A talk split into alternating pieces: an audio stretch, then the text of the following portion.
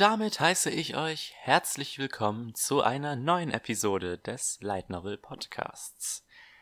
Mein Name ist Kurukat aka Sleepy Dave und ich entschuldige mich direkt schon mal, wenn die Episode etwas ungewohnt klingen sollte. Ja, ich habe nämlich aktuell Semesterferien äh, und ich nehme das Ganze quasi aus dem Urlaub heraus auf. Ich bin jetzt bei meinen Eltern und die Umstände, unter denen ich hier aufnehmen muss, sind ein klein wenig anders. Erstmal habe ich hier keine Möglichkeit gefunden, mein Stativ für das Mikro sinnvoll anzubringen, weswegen ich jetzt für die ganze Episode hier mein Mikrofon in der Hand halten muss. Zweitens ist der, die, die Akustik in diesem Raum nicht so besonders dolle. Das heißt, solltet ihr irgendwie einen Hall vernehmen oder ähnliches, ähm, das ist absolut meine Schuld. Es tut mir wirklich leid.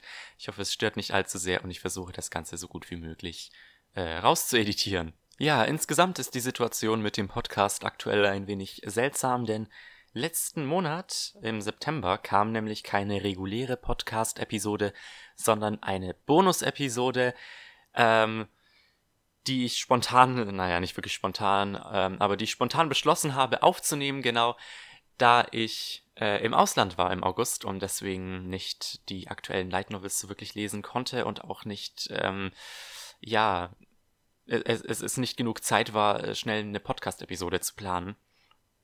Ähm, deswegen kam im September eine Bonus-Episode raus, in der ich über Light Novels geredet habe, die nicht von japanischen Autoren stammen. Ich habe unter anderem über deutsche Light Novels, englische Light Novels und auch eine polnische Light Novel geredet.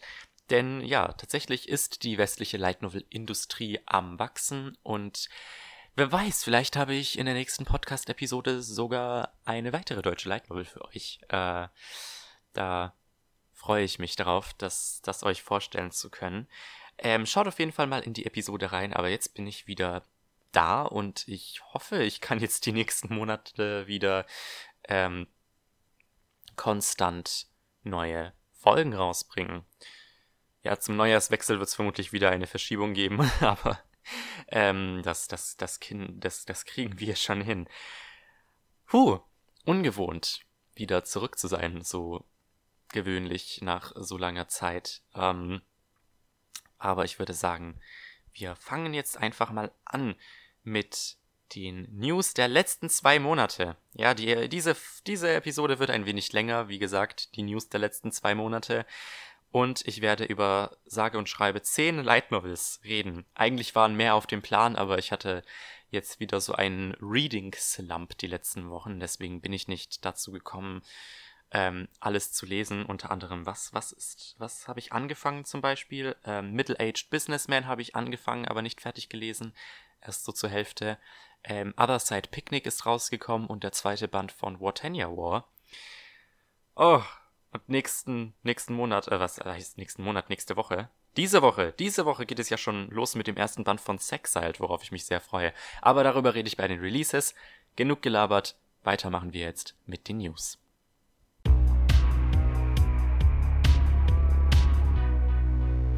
Die letzten zwei Monate haben sich natürlich einige News angesammelt, deswegen musste ich eventuell ein paar Abstriche machen. Es sind trotzdem einige News zusammengekommen. Darunter auch ein paar Light Novel Lizenzen, tatsächlich ein paar deutsche. Davon sind nämlich ein paar ins Haus geflattert in letzter Zeit. Wenn ihr mir auf Twitter folgt, habt ihr das Ganze eventuell auch schon gesehen oder wenn ihr auf meiner Website germanlndb.wordpress.com seid. Dort findet ihr eine Übersicht mit allen aktuellen deutschen Light Novels. Ja, ich wollte die Seite eigentlich ein bisschen ausbauen, aber dazu komme ich einfach nicht. Ähm, aber wie auch immer. Fangen wir an mit den ersten Light Novel News und das wären zwei neue Lizenzen von Tokyo Pop. Die haben im August nämlich ihr Programm für Oktober bis Februar bekannt gegeben und da ließen sich tatsächlich zwei neue Light Novels finden. Die erste davon erscheint sogar schon diesen Monat und das ist die Light Novel zu Die Braut des Magiers, das goldene Garn. Ähm, die Light Novel erscheint ab dem 16 nee, ab dem 17. Oktober, Entschuldigung, auf Deutsch zum Preis für 12,99 Euro. Das liegt daran, dass die Light Novel wie auch der Manga im Großformat erscheint, deswegen ist es ein bisschen teurer. Naja, nicht wirklich viel teurer, es sind ja nur 99 Cent. Tokyo Pop hat ja die Light Novel Preise erhöht. ähm, auf 12 Euro. Und ähm, ja, der erste Band erscheint im Oktober. Der zweite Band, das Silberne Garn, hat noch keinen Termin. Ich würde jetzt mal auf März tippen, ähm, weil das der nächste freie Monat wäre. Ähm, könnte aber auch später sein. Wird sich zeigen. Ähm, ich halte es für wahrscheinlich, dass sie den mitlizenziert haben, da beide Novels zur gleichen Reihe gehören. Und ähm, außerdem wird dieser Light Novel Band als Band 1 auf der, auf der Tokyo Pop Website gelistet. Also es ist wahrscheinlich, dass der zweite Band dann irgendwann im Frühling kommt. Die zweite neue Light Novel Lizenz ist ebenfalls ein Light Novel Spin-off und zwar handelt es sich hierbei um die Novel zu Death Note Light Up the New World, der neue Live-Action-Film, der nicht mehr ganz so neu ist, der 2017 erschienen ist, den es auch auf Deutsch gibt. Davon erscheint im Februar dann ähm, der Novelband zum Preis für 12 Euro. Ich denke dann voraussichtlich im gleichen Format wie ähm, ja, der Death Note Manga. Äh, man kann ihn noch nicht vorbestellen auf der Tokyopop Website, ähm, deswegen kann ich euch da auch nicht mehr sagen, außer dass das äh, Ding definitiv bei mir im Körbchen landen wird, da ich Death Note tatsächlich gesehen habe. Die Braut des Magiers habe ich, den habe ich die ersten paar Kapitel gelesen und die ersten paar Anime-Folgen geguckt, aber nie wirklich weitergeguckt. Ich weiß nicht wieso. Eigentlich fand ich's gut, aber ähm, irgendwie ist es mit uns einfach nichts geworden. It be like that sometimes. Machen wir dann weiter mit der nächsten neuen Light Novel Lizenz. Auch eine deutsche Light Novel Lizenz. Tatsächlich von Egmont Manga. Ähm, für den einen vielleicht weniger überraschend, für mich definitiv doch etwas überraschend. Und zwar ähm, hat Egmont ein paar neue Lizenzen in der Animania verkündet und darunter war auch die Novel zu Weathering with You, dem neuen Makoto Shinkai-Film, also dem neuen Film von Macher von Your Name, der aktuell in den japanischen Kinos läuft. Ähm, ich bin mir ein wenig unsicher, was den Film angeht. Ich meine gelesen zu haben, dass Universum den lizenziert hat, genau wie Your Name. Ähm, und dass er ins deutsche Kino kommen soll dieses Jahr noch. Ähm, ich bin mir da aber wirklich gerade nicht sicher. Ich weiß nicht, das ist so. Das könnte so eine Mandela-Effekt-Sache sein. Ähm, was aber auf jeden Fall feststeht, die Novel kommt auch wieder zu uns bei Egmont. Es steht noch kein Termin dafür fest. Wie gesagt, es war nur eine Ankündigung aus der Animania. Das komplette Egmont-Programm steht noch nicht fest. Würde mich aber nicht wundern, wenn es im Laufe des Monats kommt. Ähm, es steht auch noch kein Preis und kein Format fest. Ich würde allerdings darauf tippen, dass die Novel 15 Euro kosten wird im Großformat mit Klappenbroschüren, also genau wie die Your Name Novel damals bei ihnen erschienen ist. Ja, was mich wundert, ist, dass ähm, Egmont hier Weather the Weathering with You lizenziert, aber immer noch nicht äh, Your Name Another Side Earthbound lizenziert haben. Ja, die haben ja eigentlich den Manga lizenziert, aber eben nicht die Novels. Finde ich ein bisschen schade. Vielleicht kommt da noch was in Zukunft, aber Egmont ist ja nicht so der Novel-Freund. Ähm, deswegen war es schon verwunderlich, als sie dann vor zwei Jahren Your Name rausgebracht haben und jetzt eben auch nochmal mit Weathering With You kommen. Ja. Im Übrigen glaube ich, diesen Monat kommen auch noch die restlichen Programmankündigungen. Tokyo Pop, wie gesagt, kam im August. Kase kam jetzt im September, aber da gab es keine neuen Lizenzen von Light Novels oder Light Novel Mangas. Carlsen hat auch schon zwei neue Lizenzen, die aber nichts mit Light Novels zu tun haben. Und da wird das restliche Programm sicher auch im Laufe des Monats kommen. Ultraverse wollte eigentlich schon letzten Monat ankündigen, aber wahrscheinlich wird es sich jetzt noch ein bisschen ziehen, zumal die jetzt auch ähm, aktuell ihr Büro umziehen. Und ähm, Egmont sollte das komplette Programm dann auch kommen. Bei Manga Kult bin ich mir nicht sicher. Ich habe das Gefühl, Manga Kult verstreut ihre Lizenzen immer so ein klein wenig. Die haben ja ähm, den Manga zu Ich bin eine Spinne, und? Also vielleicht kommt da ja noch irgendwann die Light Novel oder vielleicht kommt irgendwann einfach ein neuer Light Novel Manga. Mal schauen, mal schauen, das steht alles noch in den Sternen. Beschäftigen wir uns doch erstmal weiter mit der letzten Light Novel Lizenz für diese Episode und ich bin so froh, dass ich das tatsächlich in meinem Podcast erwähnen kann. Ich glaube, in der letzten regulären ähm, Ausgabe habe ich sogar erst über die Light Novel gesprochen, denn sie hat einen Anime äh, angekündigt bekommen. Und es handelt sich hierbei um Adachi Toshimamura. Die Light Novel wurde von Seven Seas lizenziert, also leider nicht auf Deutsch, sondern nur auf Englisch. Ähm, es ist eine Girls Love Light Novel von Hitoma Iruma, den ihr eventuell als den Autoren von Denpa Onna Tosation Otoko kennt.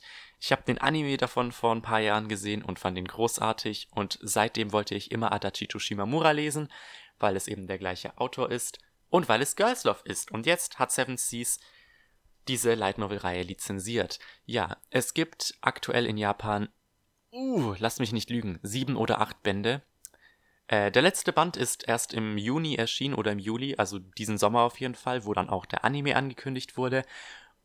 Und davor erschien der letzte Band 2016. Also die Light Novel hat jetzt so ein, eine Art Hiatus überwunden, hoffe ich zumindest. Ähm, aber ja, man sieht, dass die Light Novel populär ist daran, dass, obwohl drei Jahre lang kein neuer Band erschien, trotzdem eine Anime-Produktion in Auftrag gegeben wurde. Finde ich absolut super. Ähm, ich bin mir nicht sicher, ich glaube, es wurde kein konkreter Release-Termin genannt, wobei ich meine, irgendwo Juni gelesen zu haben. Man kann die Novel auf jeden Fall noch nicht vorbestellen. Ähm, es wird einen digitalen, ein Digital Early Release geben. Das heißt, im Frühling voraussichtlich kommt der erste Band dann als E-Book und im Sommer dann als Taschenbuch. Ich warte auf die Taschenbuchveröffentlichung, auch wenn es gut möglich ist, dass äh, dann im Sommer schon der Anime kommt und aber ich werde die Light Novel trotzdem als erstes lesen. Ähm, ich habe mich vor allem ein bisschen informiert. Die Light Novels sind gar nicht so lang. Also die einzelnen Bände haben so im Schnitt 250 Seiten auf Japanisch, was wirklich kurz ist. Wird also sehr häppchenartig, aber trotzdem, ich, ich finde es schön, dass wir mehr Girls Love Light Novels kriegen jetzt eben damit. Ähm, Side by Side Dreamers kam ja vor einiger Zeit. In dieser Podcast-Ausgabe äh, rede ich tatsächlich über zwei weitere ähm, Yuri Light Novels, und diesen Monat kommt ja tatsächlich nochmal eine neue bei J-Novel Club raus. Also das Yuri-Genre ist am Boomen. Und äh, ja, ich denke mir manchmal so, hm, wäre cool, wenn diese ganzen Verlage oder J-Novel Club sich mal an Boys Love trauen würde, aber ich glaube, da gibt es einfach keinen so einen qualitativ hochwertigen Stuff. Ich meine, es gibt sowas wie ähm, ab sofort Dämonenkönig, was auch Boys Love mit Fantasy-Elementen ist, aber ich habe ja schon mal in einem Podcast darüber geredet und ich fand den ersten Band jetzt nicht so großartig. Ähm, deswegen mal schauen, was die Zukunft uns noch so bringt. Und auch wenn das jetzt die letzte Light Novel Lizenz für diese Ausgabe war, heißt das nicht, dass es die letzte Light Novel News für diese Ausgabe war.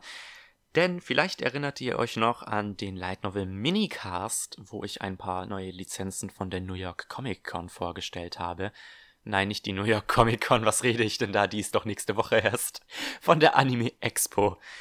Ähm, ja, dort hat J-Novel Club nämlich angekündigt, dass sie eine Kickstarter-Kampagne starten, um Rokujoma bzw. Invaders of the Rokujoma als Taschenbuch zu veröffentlichen.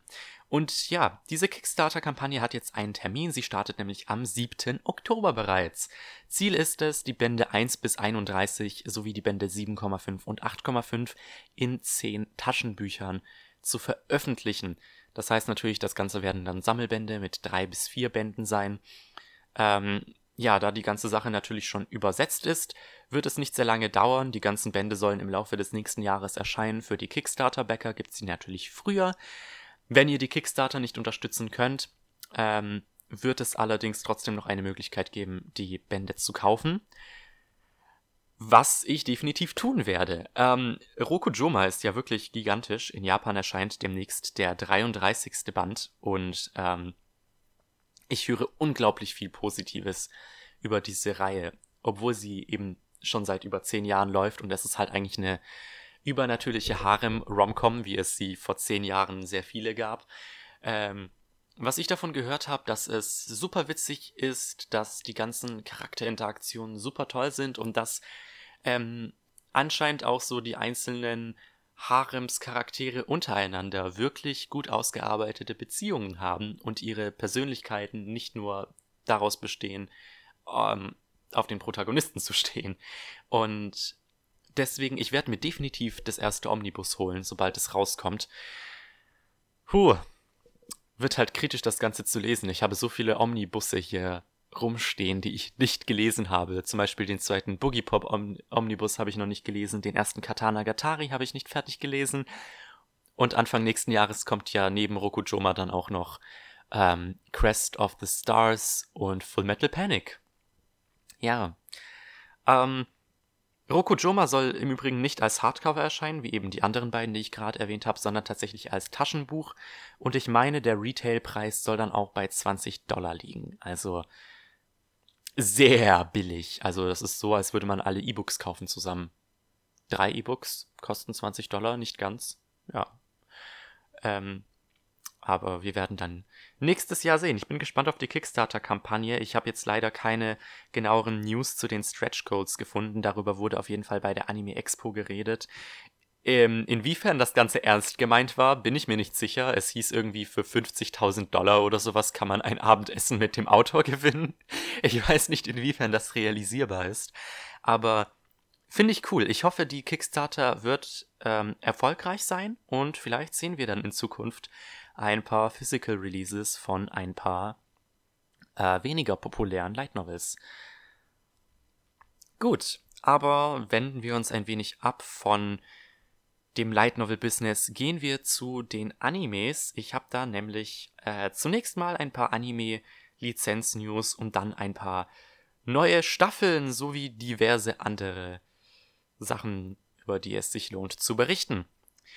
Ja, das erste ist die Lizenz von Copcraft durch Anime House. Ja, Copcraft lief letzte Season, ähm, hat zwölf Episoden und basiert auf einer Light Novel von dem Autor. Ich weiß seinen Namen leider nicht. Es ist auf jeden Fall der Autor von Full Metal Panic und Amagi Brilliant Park. Ja, die Serie lief äh, letzte Season bei niemandem im Simulcast, was jetzt, wie man eben weiß, daran liegt, dass ähm, die Serie von Anime House lizenziert wurde. Selbst wenn die Serie auf Deutsch erscheint, werde ich sie allerdings nicht gucken. Ich hoffe mir nämlich, äh, dass Copcraft dann bei J-Novel Club erscheint. Die haben nämlich die Novels von Amagi Brilliant Park und Full Metal Panic. Auch wenn sich Full Metal, äh, Amagi Brilliant Park wohl nicht so gut verkauft. Die zweite Lizenz ist von KSM und es handelt sich hierbei um Juni Tyson Zodiac War. Tatsächlich soll die gesamte Serie schon im Dezember als Komplettbox erscheinen. Ähm, Mehr News bezüglich Preis und Synchro gibt es noch nicht so direkt. Ähm, es ist allerdings davon auszugehen, dass der Schinken 120 Euro kosten wird, sowie halt die Komplettboxen von zwölfteiligen Serien bei KSM üblicherweise kosten. Den Manga gibt es bei Carlsen, die Novel ist leider nicht lizenziert, schade, weil das sich hierbei auch nur um einen Einzelband handelt. Der ist allerdings, meine ich, bei Vertical, nein, bei Viz, Entschuldigung, ich bin gerade komplett durcheinander. Der ist, äh, der Einzelband ist bei Viz auf Englisch erschienen. Es gibt auch ein Sequel in Japan, aber das wurde mittlerweile äh, bisher noch nicht lizenziert. Ja, finde ich schade, dass es die Novel davon nicht gibt, weil, wie gesagt, es ist ein Einzelband. Ich finde, ah, ich finde, solche Einzelbände würden sich super anbieten. Das ist genau wie jetzt hier Egmont mit ähm, Your Name und Weathering with You oder Kase mit der Novelization von Mirai. Generell, ähm, ich finde, man sollte, man könnte mehr solche Novelizations bringen, wie, wie KSM, äh, Kase und ähm, Egmont das jetzt eben getan haben. Was ich damals immer schade fand, ist zum Beispiel, dass Der Junge und das Biest, dass davon die Novel nie erschienen ist auf Deutsch, weil ich das echt gerne gelesen hätte. Ähm, aber da schweife ich ein klein wenig ab. Gut. Ähm, das war es jetzt mit äh, Lizenz-News überhaupt. Kommen wir zu ein paar, ja, ein paar für mich wirklich, wirklich erfreuliche News. Und die ersten zwei, beziehungsweise wenn man ein wenig streckt, sogar drei News haben direkt mit Danmachi zu tun. Meinem, meinem Kind, meiner absoluten Lieblingsreihe. Die erste News ist, dass die äh, dass das Spiel, das Handyspiel von Danmachi, Danmachi Memoria Phrase oder kurz einfach Danmemo genannt, endlich einen europäischen Release kriegt. Ja, das Spiel ist schon seit circa eineinhalb Jahren in Japan und den USA für Android und iOS draußen und ich habe über weniger legale Mittel ein wenig schon ähm, das Ganze angezockt. Was mich immer gewundert hat, ist, dass das Spiel ja von Crunchyroll vertrieben wird und ähm, da fand ich es sehr befremdlich, dass es da keinen Release in Europa gab.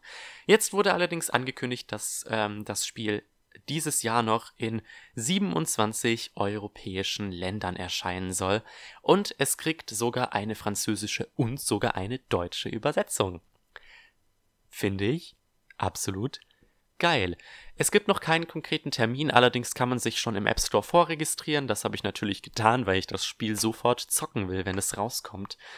Und hoffentlich auch etwas intensiver. Ich habe mich irgendwie die paar Male, wo ich das installiert hatte, illegal, äh, nicht wirklich dazu bringen können, das zu zocken. Aber jetzt, wo der offizielle europäische Release ansteht, steht dem nichts mehr im Weg. Ich weiß, mit dem Updaten war das immer ein wenig kritisch, wenn man halt keinen Zugriff zum amerikanischen App Store hatte. Die nächste News, wie gesagt, betrifft auch Danmachi. Letzte Season lief ja die zweite Staffel und da kam vor kurzem die zwölfte und damit letzte Folge raus. Und direkt im Anschluss wurde angekündigt, dass Danmachi nicht nur im Januar eine neue OVA erhält, sondern auch gleich eine ganze neue Staffel, die dann im Sommer 2020 startet. Woo!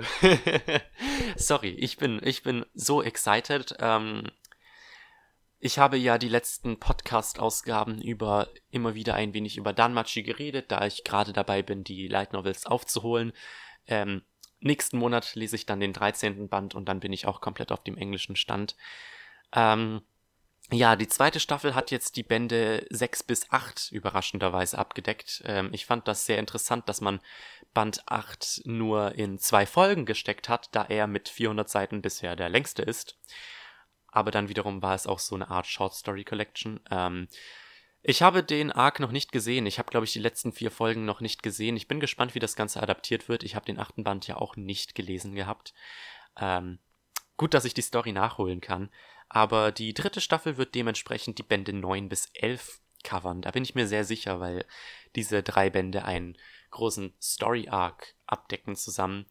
Und am Ende von Staffel 2 wurde wohl auch schon der Charakter Wiene angeteasert, die in diesem Arc eine wichtige Rolle spielen wird.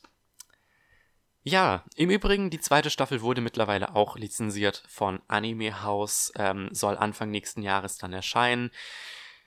Und leider hat Anime House hier nicht auf Kritiken gehört. Ähm, für die Leute, die das nicht wissen, ähm, Staffel 1 und das Sword Oratoria Spin-off so sowie die OVA sind bereits bei Anime House erschienen. Allerdings hat Anime House nach Staffel 1 von Danmachi das Synchronstudio sowie fast alle Sprecher der Figuren gewechselt.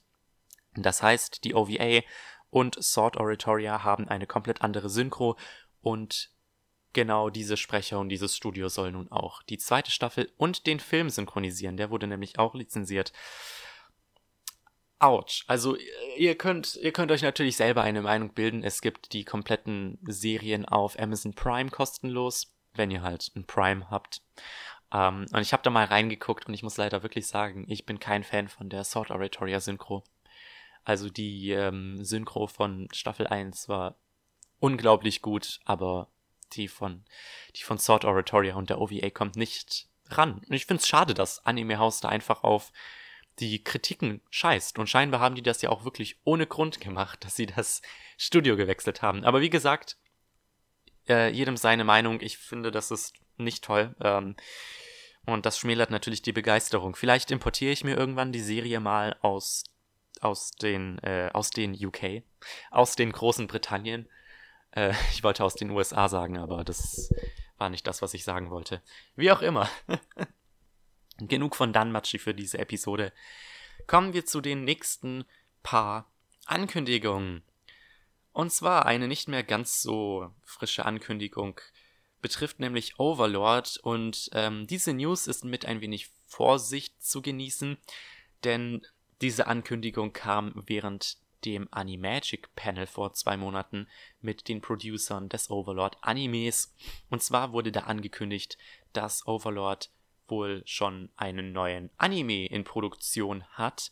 Ähm, wirklich die einzige Quelle davon ist tatsächlich dieses Panel von der Animagic, deswegen ist es eher so eine inoffizielle News. Es wurde nirgendwo angekündigt sonst. Also ich habe auch nur deutsche Newsseiten darüber berichten sehen. Ähm, und es wurde auch nicht ähm, auf äh, irgendeiner offiziellen Website oder sowas bestätigt. Außerdem, ich war nicht da, ich habe nur ähm, ja den Tweet von KSM damals gesehen und halt die ganzen News. Überall ist von einer vierten Staffel die Rede. Meiner Meinung nach ist es allerdings auch gut möglich, dass einfach nur gesagt wurde, es kriegt einen neuen Anime. Und das kann halt in Japan vieles heißen. Das könnte auch eine OVA oder ein Film sein. Und Overlord hat ja, glaube ich, schon drei Filme hinter sich. Oder zwei. Auf jeden Fall ein paar. Mehr als einen. Ähm, und deswegen, ja, wie gesagt, genießt diese News ein wenig mit Vorsicht. Eine News, die ihr hingegen nicht so sehr mit Vorsicht genießen müsst, das ist die Ankündigung von gleich zwei neuen Staffeln für The Rising of the Shield Hero. Ja, The Rising of the Shield Hero erhält nämlich eine zweite und sogar gleich eine dritte Staffel spendiert. Der Anime lief ja Anfang des Jahres, basiert auf einer sehr populären Light Novel, ähm, die bereits seit einigen Jahren läuft. Auf Englisch sind auch mittlerweile 16 Bände, wenn nicht sogar 17 erhältlich. Ähm, auf Deutsch gibt es leider bisher nur den Manga. Ähm, ja, es gibt nicht wirklich News, was diese äh, neuen Staffeln angeht. Die erste Staffel hatte ja 25 Episoden. Ähm, toll wäre es natürlich dann, also ich habe die Serie nicht gesehen, nicht wirklich, aber toll wäre es dann natürlich, wenn Staffel 2 und 3 auch jeweils 25 Episoden hätten. Allerdings ist es auch gut möglich, dass Staffel 2 und 3 dann nur jeweils 12, 13 Episoden haben und es dann so eine Art Splitcore wird. Das werden wir dann sehen. Ich habe damals ja in den Anime reingeguckt. Ähm, ich habe da auch im Podcast darüber geredet. Ich kann mich nicht mehr erinnern, was ich dazu gesagt habe. Ich habe die, glaube ich, zwei Folgen geguckt gehabt. Ähm, war nicht so ganz meins. Also wenn irgendwer die Novels hier noch lizenzieren würde, würde ich sicher reingucken, aber fand ich, war jetzt nichts, was mich irgendwie so gepackt hat, wo ich gesagt habe, dass ich das unbedingt sehen sollte. Und viele meinen halt auch online, dass je länger die Light Novel läuft, desto schlechter wird sie. Also ich bin mal gespannt, wie die weiteren Staffeln dann angenommen werden. Aber ja, dann kommen wir endlich zum Ende dieses News-Segments mit einer weiteren letzten Anime-Ankündigung. Und zwar handelt es sich hierbei um eine Anime-Adaption des Data Life Spin-offs Date a Bullet. Ja, die ganze Story um diese Ankündigung war ein bisschen konfuddelt. Äh, der Autor hat auf Twitter irgendwas gepostet von wegen, dass ein neuer Data Life Anime in Arbeit ist und alle natürlich nur so Staffel 4, Staffel 4, Staffel 4. Jetzt wurde allerdings angekündigt, dass das Light Novel Spin-off Data Bullet ein Anime erhält. Ein Spin-off, in dem es um Kurumi Tokisaki geht. Leider kann ich äh, nicht wirklich viele Informationen äh, darüber finden, worum genau es da geht, ob es irgendwie ein Prequel ist, wo es um Kurumi geht oder ähnliches. Ich weiß halt, dass es um Kurumi geht. Äh, das Spin-off wird im Übrigen scheinbar nicht von dem Autor geschrieben, ähm, sondern von einem anderen Autor und auch der äh, Illustrator ist da nicht mit an Bord. Ähm, aber trotzdem, ähm, ich bin gespannt darauf. Ähm, ich werde das definitiv gucken, denke ich. Ich habe es nicht so mit Spin-offs eigentlich. Also sogar von Danmachi habe ich das Spin-off Sword Oratoria nicht gesehen. Ähm, aber wir werden ja sehen, wie das Ganze dann sein wird. Der Data Life Anime erscheint aktuell noch bei Animoon. Da kommt demnächst die zweite Staffel raus, wenn sie nicht sogar schon draußen ist oder wenn der Release nicht sogar schon angefangen hat. Die dritte Staffel soll dann Anfang nächsten Jahres erscheinen und ich glaube, der Film wurde auch lizenziert, allerdings gibt es dazu noch nicht wirklich News, was damit dann sein wird. Ähm, ja, müssen wir einfach auf uns zukommen lassen. Ähm, allerdings, was noch wichtig zu erwähnen ist, nachdem eben die Data Bullet Ankündigung kam, hat der Autor nochmal einen Tweet losgelassen.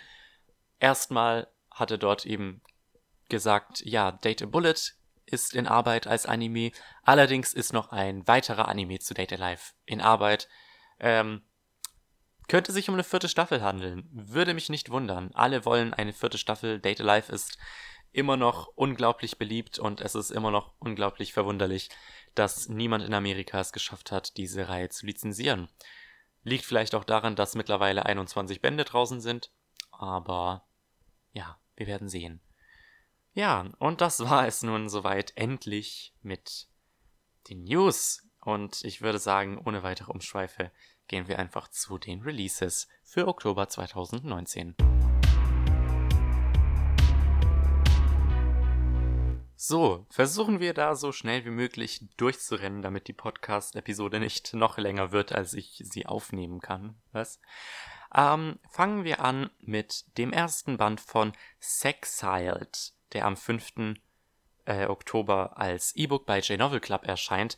Ja, das ist die Yuri Light Novel, die ich vorhin erwähnt habe. Ich ähm, weiß leider nicht den kompletten englischen Titel, weil er viel zu lang war. Es war aber irgendwas ähm, in Richtung von äh, ich wurde von meinem sexistischen äh, Partyleader aus der Gruppe gekickt und habe mich dann mit einer starken Hexe zusammengetan. Ja, ähm, ich habe Tweets von Frog-Kunden gesehen, die das Ganze ähm, als Pre-Pub liest. Also, wenn ihr eine J-Novel Club Mitgliedschaft habt, dann könnt ihr Light Novels vor Release lesen. Ähm, und die hat unglaublich viel Gutes äh, darüber verloren. Also die findet diese Reihe wohl nicht nur unglaublich witzig, sondern auch, äh, ja, weist auf viele sexistische Tropes hin, die man in Light Novels üblicherweise findet. Und ist halt ziemlich gay, also ähm, ich freue mich unglaublich darauf. Die Autorin ist im Übrigen auch mega cool, die ist auch auf Twitter unterwegs, die kann echt gut Englisch und tweetet manchmal ähm, ein paar Sachen auf Englisch. Ähm, freut sich mega, dass ihre Novel schon äh, auf Englisch rauskommt. In Japan sind tatsächlich erst zwei Bände draußen, also ähm, ich halte da mein Auge offen. Und soweit ich das mitgekriegt habe, ist das aktuell auch die am meisten vorbestellte Light Novel bei J-Novel Club, also ähm, Paperback Release nächstes Jahr vielleicht. Ich wäre dabei. Dann springen wir doch direkt zum 14. Oktober, da erscheint nämlich der erste Band von There Was No Evil Fighting Organization. Seriously, So I Made One Myself erscheint. Ich hoffe, ich habe den Satz grammatikalisch richtig gemacht. Wenn man so lange Light Novel Titel vorliest, ähm, ja, verliert man sich gerne mal ein wenig darin. Und ich hoffe, ich habe den Titel richtig gesagt. Ich habe mir nämlich in meinen Notizen einfach nur Seriously aufgeschrieben, weil, ähm, ja, wenn ich jeden Light Novel Titel komplett ausschreiben würde, dann ähm, würde mir schnell der Platz im Notizbuch weg fallen. Habe ich auch direkt vorbestellt, freue ich mich drauf, soll wohl sowas Konosuba-mäßiges, Chunibyo-mäßiges sein. Ähm, Im November erscheint ja auch ähm, The Eminence in the Shadow bei Yen On und das scheint was ähnliches zu sein. Ja, Seriously, wie ich die Novel einfach nur nennen werde, ähm, erscheint allerdings erstmal nur als E-Book bei J-Novel Club. Ist auch eine neue Reihe, ich glaube in Japan sind auch aktuell nur zwei Bände raus. Gut, dann am 15. Oktober geht es bei J-Novel Club weiter. Hoffentlich. Ähm, die haben nämlich die letzten Monate einige Verschiebungen gehabt. Und ich meine, dass dieser Titel eigentlich schon im August erscheinen sollte. Und zwar The Survived Alchemist äh, Dreams of a Quiet Town Life. Ich glaube, der Titel ist auf Englisch mittlerweile ein wenig anders. Ähm, ja, eine Slice of Life Fantasy Light Novel. Ähm, die aktuell in Japan fünf Bände hat. Äh, ich bin mir nicht sicher, ob ich sie lesen will. Eigentlich ja schon. Eigentlich liebäugel ich mit diesem Titel schon ein wenig, seit ich den ähm, auf Japanisch gefunden habe. Ähm, allerdings äh, bin ich wirklich ein wenig overwhelmed, was die ganzen Light Novels aktuell angeht. Und ich versuche wirklich, wirklich Abstriche zu machen. Ich meine, ihr seht jetzt, ähm, wenn ich später über Light Novels rede, wie viele erste Bände ich da eigentlich habe. Es ist nicht gut, es ist nicht gut. Ähm, deswegen wird es wahrscheinlich mit uns beiden nichts. Dann kommen wir doch mal zu ein paar deutschen Light Novels. Am 17. Oktober erscheint nämlich der zweite Bo Band, der zweite Band von Meine Wiedergeburt als Schleim in einer anderen Welt bei Ultraverse. Ich habe über den ersten Jahr schon vor kurzem geredet, fand den ganz nice, werde definitiv in den zweiten reingucken. Äh, ich habe tatsächlich auch die ersten zwei Manga-Bände auf Polnisch bei mir rumliegen. Ähm, da werde ich dann auch demnächst reinlesen, sobald ich wieder daheim bin. Ähm, ebenfalls am 17. Oktober erscheint dann Die Braut des Magiers, das goldene Garn bei Tokyopop. Darüber habe ich ja schon am Anfang der Episode geredet. Am 24. Oktober erscheint bei ähm, Seven Seas der erste Band von SCP Foundation, Iris of the Mirror World, als E-Book. Im Januar erscheint das Ganze nochmal als Paperback, basiert natürlich auf den SCP Foundation Creepypastas. Ich kenne mich damit persönlich nicht so sehr aus, also die sind ja wirklich populär. Es gibt äh, einige Leute im Comicforum meinten auch, dass sie stundenlang äh, die ganzen Wiki-Seiten davon durchgelesen haben. Bin gespannt, äh, was man damit macht. Äh, das E-Book lege ich mir nicht zu, wenn dann das Paperback, aber das müssen wir dann auch schauen. Ähm, am 29. erscheinen dann ein paar Novelizations bei Yen On. Zunächst einmal die Light Novel zu Final Fantasy XIII 2 erscheint am 29. als Paperback bei Yen Press und dann ebenfalls am 29. erscheint die Light Novel zu Kingdom Hearts 3D Dream Drop Distance bei Yen Press. Weiter am 29. Oh, Tatsache, die ganzen weiteren Releases sind alle für den 29. Ähm, ähm, da erscheint nämlich außerdem noch Neon Genesis Evangelion Anima bei Seven Seas als Paperback. Als E-Book ist das Ding schon seit Oktober draußen, äh, seit August draußen. Ähm, ja, das erste von, ich meine, drei Paperbacks, die insgesamt erscheinen werden, ist ein Spin-off von Neon Genesis Evangelion, wo es, ich glaube, um ein alternatives Ende geht. Ich weiß nicht, ich habe äh, NGE nie geguckt, deswegen kann ich da nichts Näheres dazu sagen. Ähm, am 29. erscheint dann bei Vertical außerdem der erste Teil von Owari Monogatari. Ich bin mir nicht sicher, wie viele Parts es jetzt insgesamt sein werden. Es könnten zwei, aber auch drei sein. Ich glaube, es sind zwei. Aber ich kenne mich auch bei der Monogatari-Reihe nicht aus. Ich habe den Bake Monogatari Anime zur Hälfte geguckt. Ich habe die Kisu Monogatari Novel gelesen. Ähm, bin aber sonst nie da wirklich weiter reingejumpt. Was ich ein bisschen bereue, weil ich finde, ich fand Kisu Monogatari gut und ich finde auch den Bake Monogatari Anime echt geil, aber it be like that sometimes. Und die letzte Light Novel ist World's Strongest Rear Guard. Es hat noch irgendeinen ewig langen Untertitel, glaube ich, den ich äh, jetzt nicht weiß. Da erscheint der erste Band bei Yenon als Paperback. Ähm, ja, werde ich mir nicht zulegen, hat mich bei der Ankündigung damals schon nicht gejuckt. Äh, ist aber auch gut so, weil, wie gesagt, ich bin ziemlich überbucht mit Light Novels. Ja.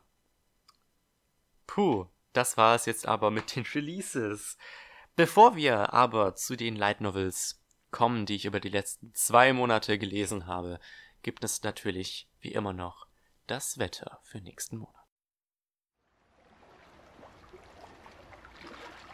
Mit Büchern leben und von Büchern erschlagen. Noch ein Isekai. Vielleicht konntet ihr ja schon erraten, um welche Light Novel es sich bei dem Wetter für diesen Monat gehandelt hat. Kleiner Tipp, es gibt sogar mittlerweile eine Anime-Adaption davon, die aktuell läuft. Aber darum soll es erst später gehen. Denn ich dachte, wir fangen erstmal an mit ein paar Light Novels, die schon seit äh, längerer Zeit draußen sind. Denn ja, diese Episode des Podcasts ist ja quasi ähm, für zwei Monate und es gibt tatsächlich einige Light Novel Releases vom Juli, über die ich jetzt reden möchte. Und ja, die erste Light Novel ist Bottom Tier Character Tomosaki von Yuki Yaku mit Illustrationen von Fly. Ja, manche bezeichnen diese Light Novel auch quasi als äh, das, ja, ich würde jetzt nicht sagen moderne, als das äh, neuere Oregairu. Äh, denn thematisch ist das tatsächlich sehr ähnlich und ich glaube, es ist sogar beim gleichen Verlag erschienen. Ähm, ja, es ist auf jeden Fall eine der beliebteren Light Novel-Reihen in Japan, hat mittlerweile acht Bände ähm, und einen Band 7,5, meine ich. Ähm, mich würde es nicht wundern, wenn auch irgendwann mal eine Anime-Adaption davon kommen würde. Ähm, ja, wie gesagt, im Juli erschien der erste Band bei Yen On. Und die Sache ist die, ich kannte die Light Novel natürlich schon, bevor sie damals auf Englisch angekündigt wurde. Ähm, wie gesagt, sie ist sehr beliebt in Japan und die ähm, neun Bände schaffen es in der Regel in die Top 10 äh, mit den Verkaufszahlen. Die Sache ist allerdings die, warum ich die Light Novel auch noch kannte, ist äh, eben der Illustrator, und zwar Fly.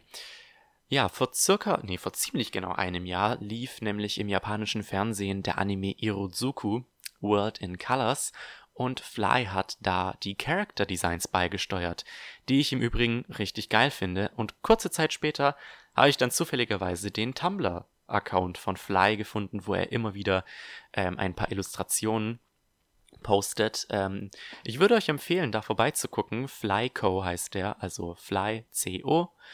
Ähm, postet super Illustrationen und vor allem auch Girls Love Illustrationen.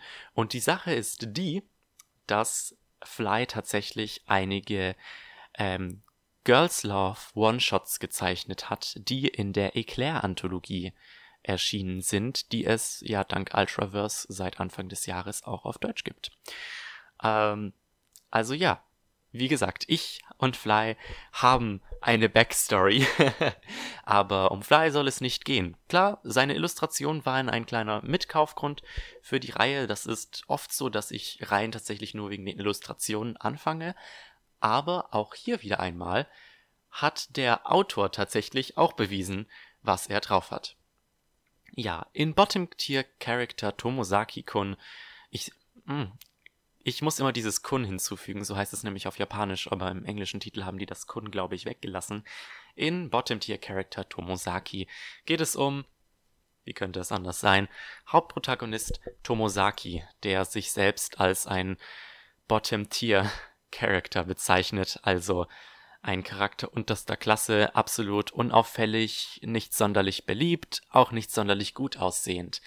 Er ist ein Gamer, das ist seine einzige Eigenschaft und er ist in einem Prügelspiel einer der weltweit besten Online-Spieler bis er dann eines Tages vom Platz 2 herausgefordert wird, beziehungsweise nicht herausgefordert, durch ein zufälliges Online-Match treffen die beiden aufeinander und kommen ins Gespräch. Es stellt sich heraus, dass die beiden in der gleichen Stadt wohnen und die beiden beschließen sich zu treffen.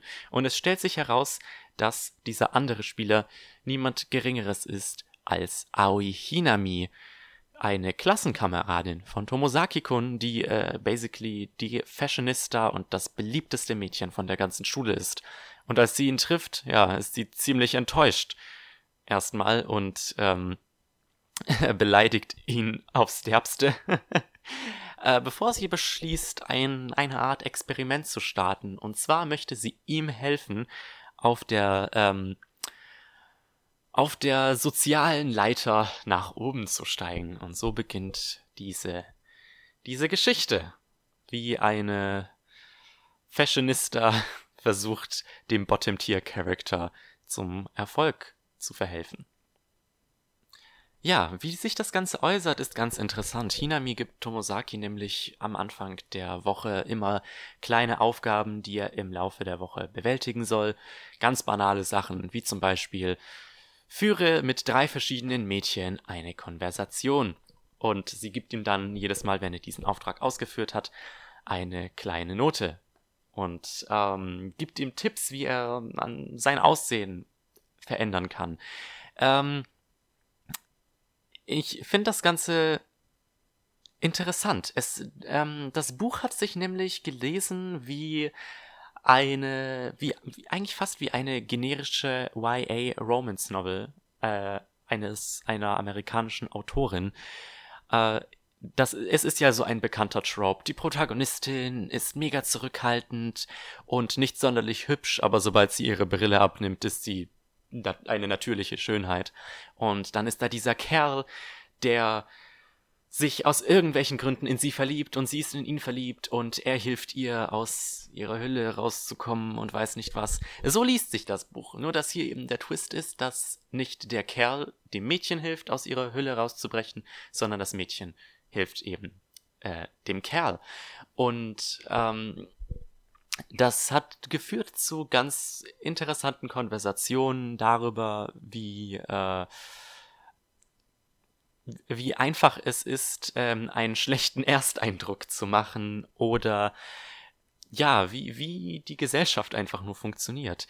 Ähm, ich muss sagen, dieses Buch war erstaunlich zufriedenstellend zu lesen. Ähm, das liegt eben an den kleinen Schritten, die Tomosaki nach und nach unternimmt, um ja quasi ein besserer Mensch zu werden, obwohl besser so ein Wort ist. Naja, ich weiß nicht, ob das hier zutrifft. Und da half meiner Meinung nach auch, ähm, wie die Beziehung zwischen Aoi und Tomosaki dargestellt wurde. Die beiden haben in gewisser, in gewisser Weise eine, eine Art Feindschaft oder eine Rivalität, die ich ganz interessant finde. Ähm, weil Tomosaki, ja, Tomosaki ist ähm, ein etwas antisozialer Mensch. Ähm, ich meine, wie gesagt, eine seiner Aufgaben bestand zum Beispiel darauf, dass, äh, daraus, dass er mit drei Mädchen reden sollte. Und ähm, aber so wie er mit Hinami nach einiger Zeit umgeht, äh, ist das mega interessant, weil die hatten eine echt witzige Freundschaft und ich hatte auch nie das Gefühl, dass obwohl Hinami ja quasi äh, ja quasi der, die Lehrerin ist von Tomosaki in diesem Fall, ich hatte nie das Gefühl, dass da irgendwie so eine Ungleichheit in ihrer Beziehung steckte. Und ich fand, innerhalb dieses ersten Bandes hat sich eine echt gute Freundschaft zwischen den beiden etabliert. Ähm, was mir auch gut gefallen hat, ist, wie Gaming in die ganze Sache einspielt. Es ist jetzt nicht so wie zum Beispiel bei Gamers, dass die ganzen Protagonisten alle Nerds sind, aber Tomosaki ist halt ein Nerd. Wenn er äh, Leidenschaft für irgendeine Sache besitzt, dann ist es Gaming. Und diese Leidenschaft hat, sagen wir mal, zu einem echt zufriedenstellenden Ende für den ersten Band geführt. Auch wenn hier wieder die Sache ist, es ist halt ähm, eine Slice of Life Light Novel. Und deswegen die, die Story hat kein wirkliches Ende innerhalb des ersten Bandes. Tomosaki macht natürlich Fortschritte in, in seinem Bestreben, ein, ich sag mal, High-Quality-Mensch zu werden, aber es endet so, dass natürlich noch viel mehr Luft nach oben ist und vor allem auch was seine Beziehung zu den anderen Charakteren angeht. Ich konnte mir leider die ganzen Charakternamen nicht merken, was vor allem daran liegt, dass die Charaktere zum Teil echt ähnliche Namen haben. Eben Aoi Hinami. Ich erinnere mich noch an Minami Nanabi.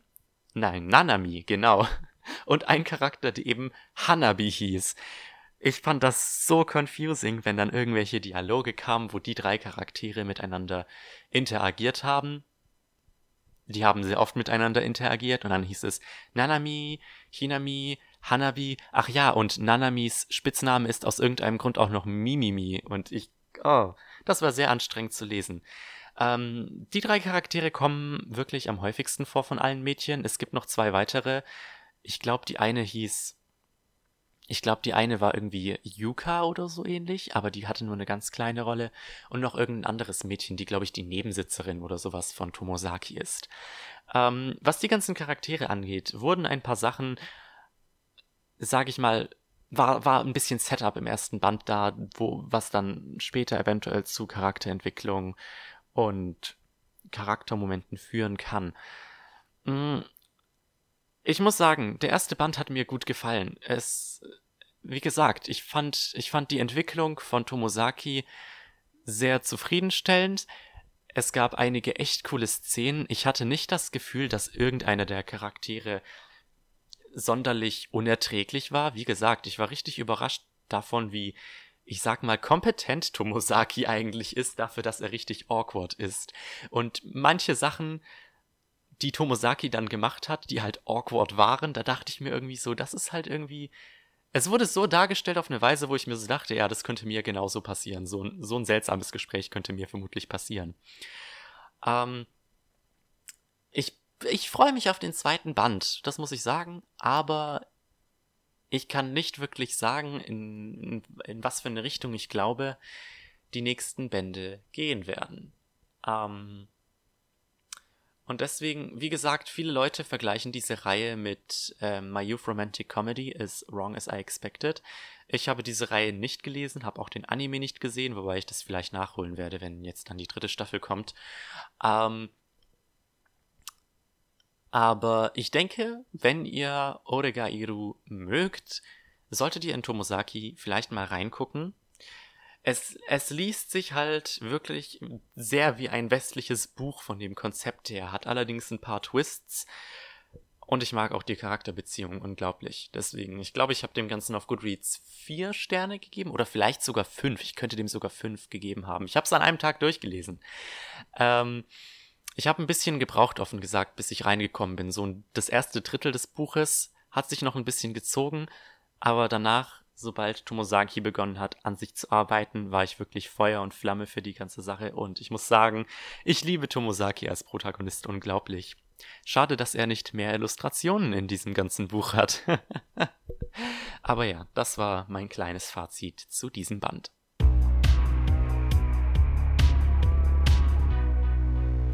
Dann wollen wir doch auch gleich weitermachen mit der nächsten Juli Light Novel. Und zwar ist das Last Round Arthurs, der erste Band, der den Untertitel Scum Arthur and Heretic Merlin trägt, von Taro Hitsuji und Kiyotake Haimura. Ja, in der Tat sind sowohl Illustrator als auch Autor keine unbeschriebenen Blätter, denn ähm, Taro Hitsuji ist niemand Geringeres als der Autor von, ähm, jetzt habe ich glatt den Namen vergessen, äh, The Akashic Records of Bastard Magic Instructor. War der Titel so richtig? Ich bin mir nicht sicher. Ich vertausche da immer ein paar der Wörter. Das sind einfach diese viel zu langen Titel mit viel zu vielen unnötigen Wörtern. Und der Illustrator Kiyotaka Haimura, den kennt ihr vor allem von A Certain Magical Index, aber auch von Sword Art, nein, nicht Sword Art Online, Sword Oratoria, Danmachi Sword Oratoria. Meine Güte, manchmal, manchmal denke ich mir, warum, warum tue ich mir diesen Podcast an? Kleiner Scherz. Ähm, ja, ist auch eine relativ neue Light Novel. Ich meine tatsächlich, der erste Band erschien erst letztes Jahr in Japan. Ähm, und die Reihe hat auch erst drei oder vielleicht sogar mittlerweile vier Bände. Ähm, in Japan. Ja, die interessante Sache hierbei ist, dass, wie gesagt, der erste Band im Juli erschienen ist. Dementsprechend müsste der Band 2 eigentlich ähm, im November erscheinen. Aber bisher ist der zweite Band nirgendwo gelistet. Weder auf der Yen Press Website noch auf Amazon oder sonstigen Buchhandlungswebseiten. Ähm, was ich ein wenig suspicious finde, aber vielleicht klärt sich das irgendwann. ja, diese diese Light Novel folgt einem Konzept, das eigentlich ziemlich äh, an die Fate-Reihe erinnert. Ich habe auch sehr viele Leute online gesehen, die das Ganze mit der Fate-Reihe verglichen haben. Ja, es ist ein klein wenig schwer, eine kohärente Beschreibung dazu zu geben. Ähm, also die Reihe spielt in einer Art modernen Fantasy-Welt. Ich bin mir nicht ganz sicher. Äh, es gibt Magie und weiß nicht was und es dreht sich um eine Art Turnier, in der es darum geht, den Nachfolger von König Arthur zu bestimmen, der dann die Welt retten soll. Ja, die ganzen äh, Nachkommen von König Arthur betteln sich mit magischen Schwertern, die den Namen Excalibur trägen, äh, tragen Und diese Nachfolgen von König Arthur haben gewissermaßen die, äh, die Fähigkeit, die äh, Ritter der Tafelrunde herbeizuschwören, äh, herbeizubeschwören, um mh, an ihrer Seite zu kämpfen. Ähm, wie gesagt, das Ganze erinnert so ein bisschen an die Fate-Reihe. Ich glaube, der Autor hat es auch in seinem Nachwort ähm, zugegeben. Ähm, nur, dass es halt in diesem Fall nicht ähm, irgendwie der Kampf um den Heiligen Gral ist äh, und es soll, der, der Sieger soll dann einen Wunsch erfüllt bekommen oder so. Ich glaube, das war doch, so, so war das doch in der Fate-Reihe. Ich habe ich hab Fate nicht wirklich geguckt, nur so ein paar Folgen Fate Zero und das war's. Ähm, sondern hier soll der König Arthur, also der Sieger dieses, ähm, dieses Kampfes, soweit ich das verstanden habe, ähm, die Welt retten vor irgendeinem drohenden Unheil. Ja, man folgt ähm, hier in diesem Band dem Protagonisten Rintaro, der ein Magier ist, der ja ein wenig unterfordert ist mit allem, weil er einfach so herausragend ist und deswegen sucht er sich eine Challenge, indem er eben bei diesem Kampf um den Titel des Königs teilnimmt, indem er Luna Arthur hilft, einer der Nachfolgen von König Arthur, die allerdings als die schwächste angesehen wird und die, wie sich dann halt auch herausstellt, ihr Schwert Excalibur ähm, auf einem Flohmarkt verkauft hat.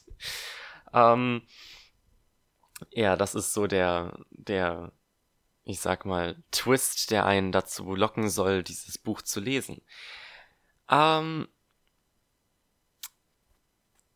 ja, der erste Band arbeitet eigentlich hauptsächlich daran, irgendwie so eine, eine freundschaftliche Beziehung zwischen Rintaro und Luna aufzubauen.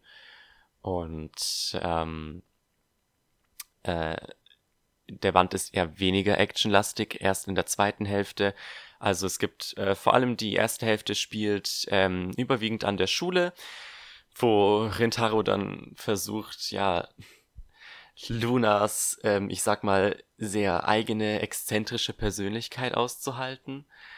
Ähm, und ich muss sagen, die Interaktionen zwischen den beiden sind schon ganz nice gewesen. Ähm, es hat mich zum Schmunzeln gebracht. Luna als Charakter ist witzig und unvorhersehbar.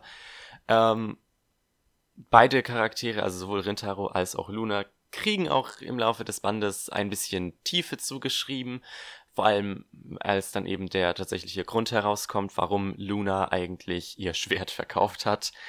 Ähm, und was denn überhaupt Rintaros Motivation dafür ist, ähm, ja, Luna zu helfen, mal abgesehen davon, dass er halt nach, ich sag mal, Unterhaltung sucht. Ähm, und der erste Band lässt die beiden an ein, einem sehr guten Ort da stehen für weitere Entwicklung. Also ich könnte mir, ähm, ich könnte mir gut vorstellen, wenn die beiden, dass die beiden im Laufe der Reihe zusammenkommen, was ich ganz cool fände. Ich hätte es schön gefunden, wenn es am Ende des ersten Bandes so ein bisschen so mehr so eine Andeutung gegeben hätte, dass es tatsächlich in die Richtung gehen wird. Bisher ist es wirklich nur so eine sehr seltsame Freundschaft zwischen den beiden. Ähm, die Sache ist allerdings die, außer Rintaro und Luna sind mir jetzt tatsächlich keine der Charaktere so wirklich im Kopf geblieben. Ich meine, okay, es ist jetzt auch wiederum fast zwei Monate her, seit ich den Band gelesen habe. Ähm, aber ich weiß, es gab noch äh, diesen, es gab noch Sir Kay, was eben der äh, Ritter der Tafelrunde war, der Luna begleitet. Und es gab noch irgendwie eine Kindheitsfreundin von Luna, die quasi die Antagonistin in diesem ersten Band war. Ich kann mich allerdings nicht mal an ihren Namen erinnern.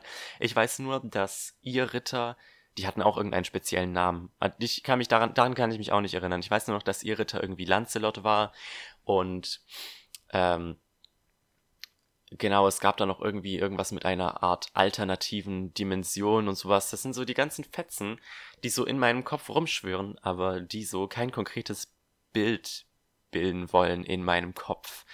Ich meine, wenn irgendwann der zweite Band auf Englisch rauskommt und ich anfange, den zu lesen, wird das Ganze sicher wieder zurückkommen. Ich meine, auch wenn ich jetzt den Band hier hätte, ich habe den Band leider nicht hier, um durchzublättern, aber wenn ich das machen würde, würde das sicher wieder zurückkommen. Aber das ist halt so ein bisschen das Problem. Die Sache ist die, als ich den Band gelesen habe, fand ich ihn unglaublich unterhaltsam. Ich glaube, ich habe den auch ähm, vier Sterne auf Goodreads gegeben. Wie gesagt, die Beziehung zwischen den beiden Hauptprotagonisten war mega nice war mega witzig. Ähm, die Action-Szenen waren mega gut, also der Band ist halt sehr kampflastig und das wird wahrscheinlich auch die nächsten Bände so sein. Allerdings, jetzt, wo ich so ein bisschen Abstand gewonnen habe, muss ich sagen, dass mir die Reihe gar nicht so, oder halt dieser erste Band gar nicht so sehr im Kopf geblieben ist. Ähm, ich weiß allerdings, dass es bezüglich Rintaro eben noch einen, ich sag mal, sehr interessanten Plot-Twist gab, den man eigentlich ähm, ein bisschen hätte vorhersehen können, wenn man gut aufpasst und ein bisschen nachdenkt. Ähm, aber ja, sonst, ich, ich kann euch keine direkte Empfehlung jetzt für diesen Band aussprechen. Vor allem, weil der zweite Band halt auch noch keinen Termin hat. Deswegen, ähm, wartet vielleicht, bis der zweite Band rauskommt, dann könnt ihr zugreifen, aber sonst kritisch.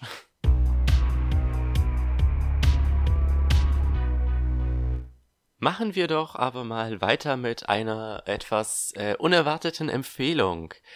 Denn die nächste Light Novel hatte ich eigentlich gar nicht vor zu kaufen und das wäre The Dirty Way to Destroy the Goddesses Heroes. Der erste Band erschien im Juli bei Yen On. Ja, wie gesagt, ich hatte ursprünglich gar nicht vor, dieses, diesen, diesen Schinken zu kaufen, aber irgendwie ist er doch bei mir gelandet und ich habe äh, mehr Spaß gehabt damit, als ich erwartet habe. Geschrieben ist die Reihe von Sakuma Sasaki mit Illustration von Asaki Tosaka. Und witzigerweise äh, was heißt witzigerweise? Tatsächlich handelt es sich hierbei um eine abgeschlossene Reihe. Ja, das ist mir schon mal aufgefallen bei Yen On, dass in letzter Zeit immer mehr Light Novels lizenziert werden, die ähm, ja nur so fünf, sechs Bände haben und oder abgeschlossen sind. Ähm, nächsten Monat erscheint zum Beispiel auch ähm, You Call That Service, ähm, was 2011 erschienen ist und mit sieben Bänden abgeschlossen ist.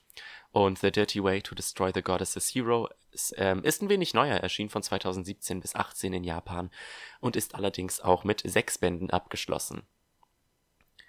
Es handelt sich hier, wie könnte es anders kommen, um ein Isekai. Doch jetzt, wo ich das so laut ausspreche, fällt mir auf, dass es tatsächlich der erste Isekai in, in dieser Podcast-Ausgabe.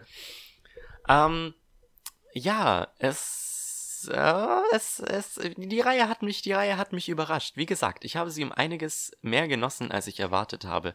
Ähm, es ist ein kleiner Twist auf die übliche Isekai-Formula, wobei man das eigentlich über jeden Isekai sagen kann, dass der irgendeinen Twist hat, der ihn ganz, ganz minimal aus der Masse rausstechen lässt und das sorgt dann dafür, dass die Masse an Isekais ein sehr stacheliger Haufen wird, weil irgendwie jeder bis zu einem gewissen Grad raussticht. Ähm, hier ist die Sache allerdings die, dass der Protagonist nicht von irgendeiner Göttin oder einem Gott beschworen wird, um die Welt zu retten, sondern tatsächlich von einem Dämonenkönig. Ja, der Dämonenkönig dieser Fantasy-Welt ist nämlich ähm, in die Menschenwelt gereist, da das Essen in der Dämonenwelt absolut ungenießbar ist und er es einfach nicht mehr mit ansehen kann, wie seine süße Tochter sich Tag für Tag dazu zwingen muss, das furchtbare Essen zu essen. Als er allerdings in der äh, Menschenwelt ankommt, wird das direkt als Angriff gesehen und so, ja, stehen die, stehen die Dämonen gewisserweise, gewissermaßen im Krieg mit den Menschen. Und ja, um das Ganze zu beenden und äh, mit gutem Essen heim heimkehren zu können, hat der Dämonenkönig beschlossen, einen Helden aus einer anderen Welt zu beschwören. Und das ist Protagonist Shinichi, der, wie sich herausstellt, wohl schon der zweite oder dritte Versuch ist, aber der erste, der nicht direkt vor Schock gestorben ist. ja, wie sich allerdings herausstellt, ist äh, Shinichi eventuell ein bisschen dämonischer, als jeder Dämon es je sein könnte. Ähm, er ja schließt gewissermaßen einen Pakt mit dem Dämonenkönig, um eben ähm, diesen Krieg zu beenden und den Dämonen gutes Essen zu bringen. Und dafür muss er sich um die legendären Helden kümmern, die aus irgendeinem Grund einfach nicht sterben wollen, obwohl sie jedes Mal vom Dämonenkönig absolut zerstört werden. Oh, diese Reihe ähm, ist ein wenig düsterer, als ich erwartet habe. Ich glaube, die Reihe ist sogar ähm, ab 13 freigegeben von Yen Press.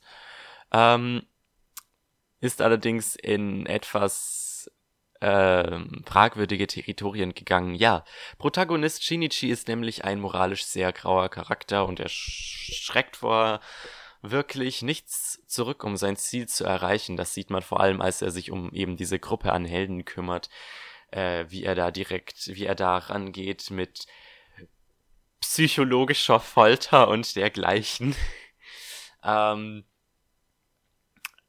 aber das Hauptaugenmerk in diesem Band liegt auf seiner Beziehung zu der legendären Heldin Arian. Denn nachdem Shinichi eben diese Gruppe legendärer Helden besiegt, kleiner Spoiler für das erste Viertel, tut mir leid, aber wie er die Helden besiegt, ähm, das, darauf könnt ihr euch freuen, das war unerwartet. Äh, nachdem er eben diese Gruppe an Helden in die Flucht geschlagen hat, muss er sich um die letzte, um die stärkste kümmern, um die legendäre Heldin Arian. Und er beschließt allerdings, äh, die Sache mit ihr ein wenig anders ausgehen zu lassen. Er beschließt nämlich, sich mit ihr zusammenzutun und dafür zu sorgen, dass sie sich in ihn verliebt und um sie so auf seine Seite zu ziehen. Ähm, und ja, Deswegen der Großteil des Bandes besteht eben daraus, wie Shinichi mit Arian äh, irgendwelche Abenteuer bestreitet, die allerdings größtenteils mit Hilfe des Dämonenkönigs fabriziert wurden und wie die beiden sich immer näher kommen. Und ich musste sa muss sagen, ähm, so wie sich die Beziehung zwischen den beiden entwickelt und so wie sich Arian im Laufe des Bandes entwickelt, war das wirklich süß. Also ich habe die beiden, no joke, angefangen zu shippen. Das Problem ist, was das ein bisschen unangenehm gemacht hat, ist halt, dass man im Hinterkopf immer behalten muss, dass Shinichi eigentlich sie aufs Derbste manipuliert. Letzten Endes kommt dann alles anders, als man es vorher gesehen hat und tatsächlich, äh, ich würde nicht unbedingt sagen, okay, Arian, ich denke schon, dass Arian sich verliebt im Laufe des Bandes in Protagonist Shinichi, allerdings ähm, die Umstände, warum sie sich mit ihm verbündet, sind doch ähm, ein, ein wenig andere. Und ähm, ich, ich fand, was das Ganze hängt mit zusammen mit dem Grund, warum die Helden einfach nicht sterben wollen und was weiß ich. Ähm, und das hat dem Ganzen zum Glück ein bisschen die Creepiness genommen. Also auch wenn man so ein bisschen im Hinterkopf hat, was Shinichi eigentlich für ein abgefuckter Charakter ist. Ähm, ich muss sagen, ich habe die beiden wirklich geschippt und ich äh, bin gespannt, was die beiden noch erwartet. Also es, das Augenmerk liegt hier wirklich nicht irgendwie auf Action oder ähnliches, sondern tatsächlich auf ähm, den Charakterbeziehungen. Auch auch fand ich süß die Beziehung zwischen dem zwischen dem Dämonenkönig und seiner Tochter Rino. Ähm, ich hoffe, dass Rino nicht wirklich in den Harem des Protagonisten aufgenommen wird, weil die gute circa zehn Jahre alt ist und ich das ein wenig disgusting fände. Ähm, aber die Beziehung zwischen ihr und ihrem Vater ist unglaublich süß. Die Sache ist die, der Dämonenkönig ist ein Dämonenkönig. Wie gesagt, er hat auch kein Problem damit, die legendären Helden einfach mit einem Fingerschnips auszulöschen und sie zu foltern. ähm, allerdings, Rino ist das exakte Gegenteil. Sie ist ein absolutes, absolut gutes Mädchen und ähm, der Dämonenkönig ist halt einfach ein absoluter Helikopter-Parent. Ähm, wenn Rino sagt, dass äh, Leute zu töten böse ist, dann hört er auf sie. Und das sorgt für so einige wirklich, wirklich witzige Szenen, wo dieses zehnjährige Mädchen einen mächtigen Dämonenlord unter Kontrolle hat. Ähm, außerdem mit von der Partie ist Rinos Dienerin Celis. Mm, ich bin ein wenig zwiegespalten, was sie angeht sie ist so am wenigsten überzeugend von diesem ganzen Haufen an seltsamen Leuten. Ähm, sie ist eigentlich, sie ist die meiste Zeit da, um ähm, Shinichi zu ähm, assistieren, genau. Ähm, aber meist macht sie einfach nur irgendwelche sexuellen Kommentare und äh, sorgt dafür, dass irgendwelche ganz normalen Situationen halt so eine erotische Konnotation kriegen und das fand ich dann ein bisschen boring. Also klar, es kann witzig sein, hat bei mir jetzt nicht gezogen. Also wirklich, ähm, Highlight war wirklich die Beziehung zwischen Shinichi und Arian und ähm, auch wenn ihr euch nicht sicher seid, ob ihr die Reihe weiterlest, ich meine, sie ist nur sechs Bände lang und deswegen, ich hoffe, dass das Niveau gleich bleibt, diese nächsten fünf Bände. Aber der erste Band hat insgesamt ein sehr zufriedenstellendes Ende. Hat gute Charakterentwicklung eben für Arian gehabt. Auch wenn dieser ganze Dämonen-Menschenkrieg noch nicht zu 100% aufgelöst wurde. Ähm, ich würde euch definitiv empfehlen, in den ersten Band reinzugucken.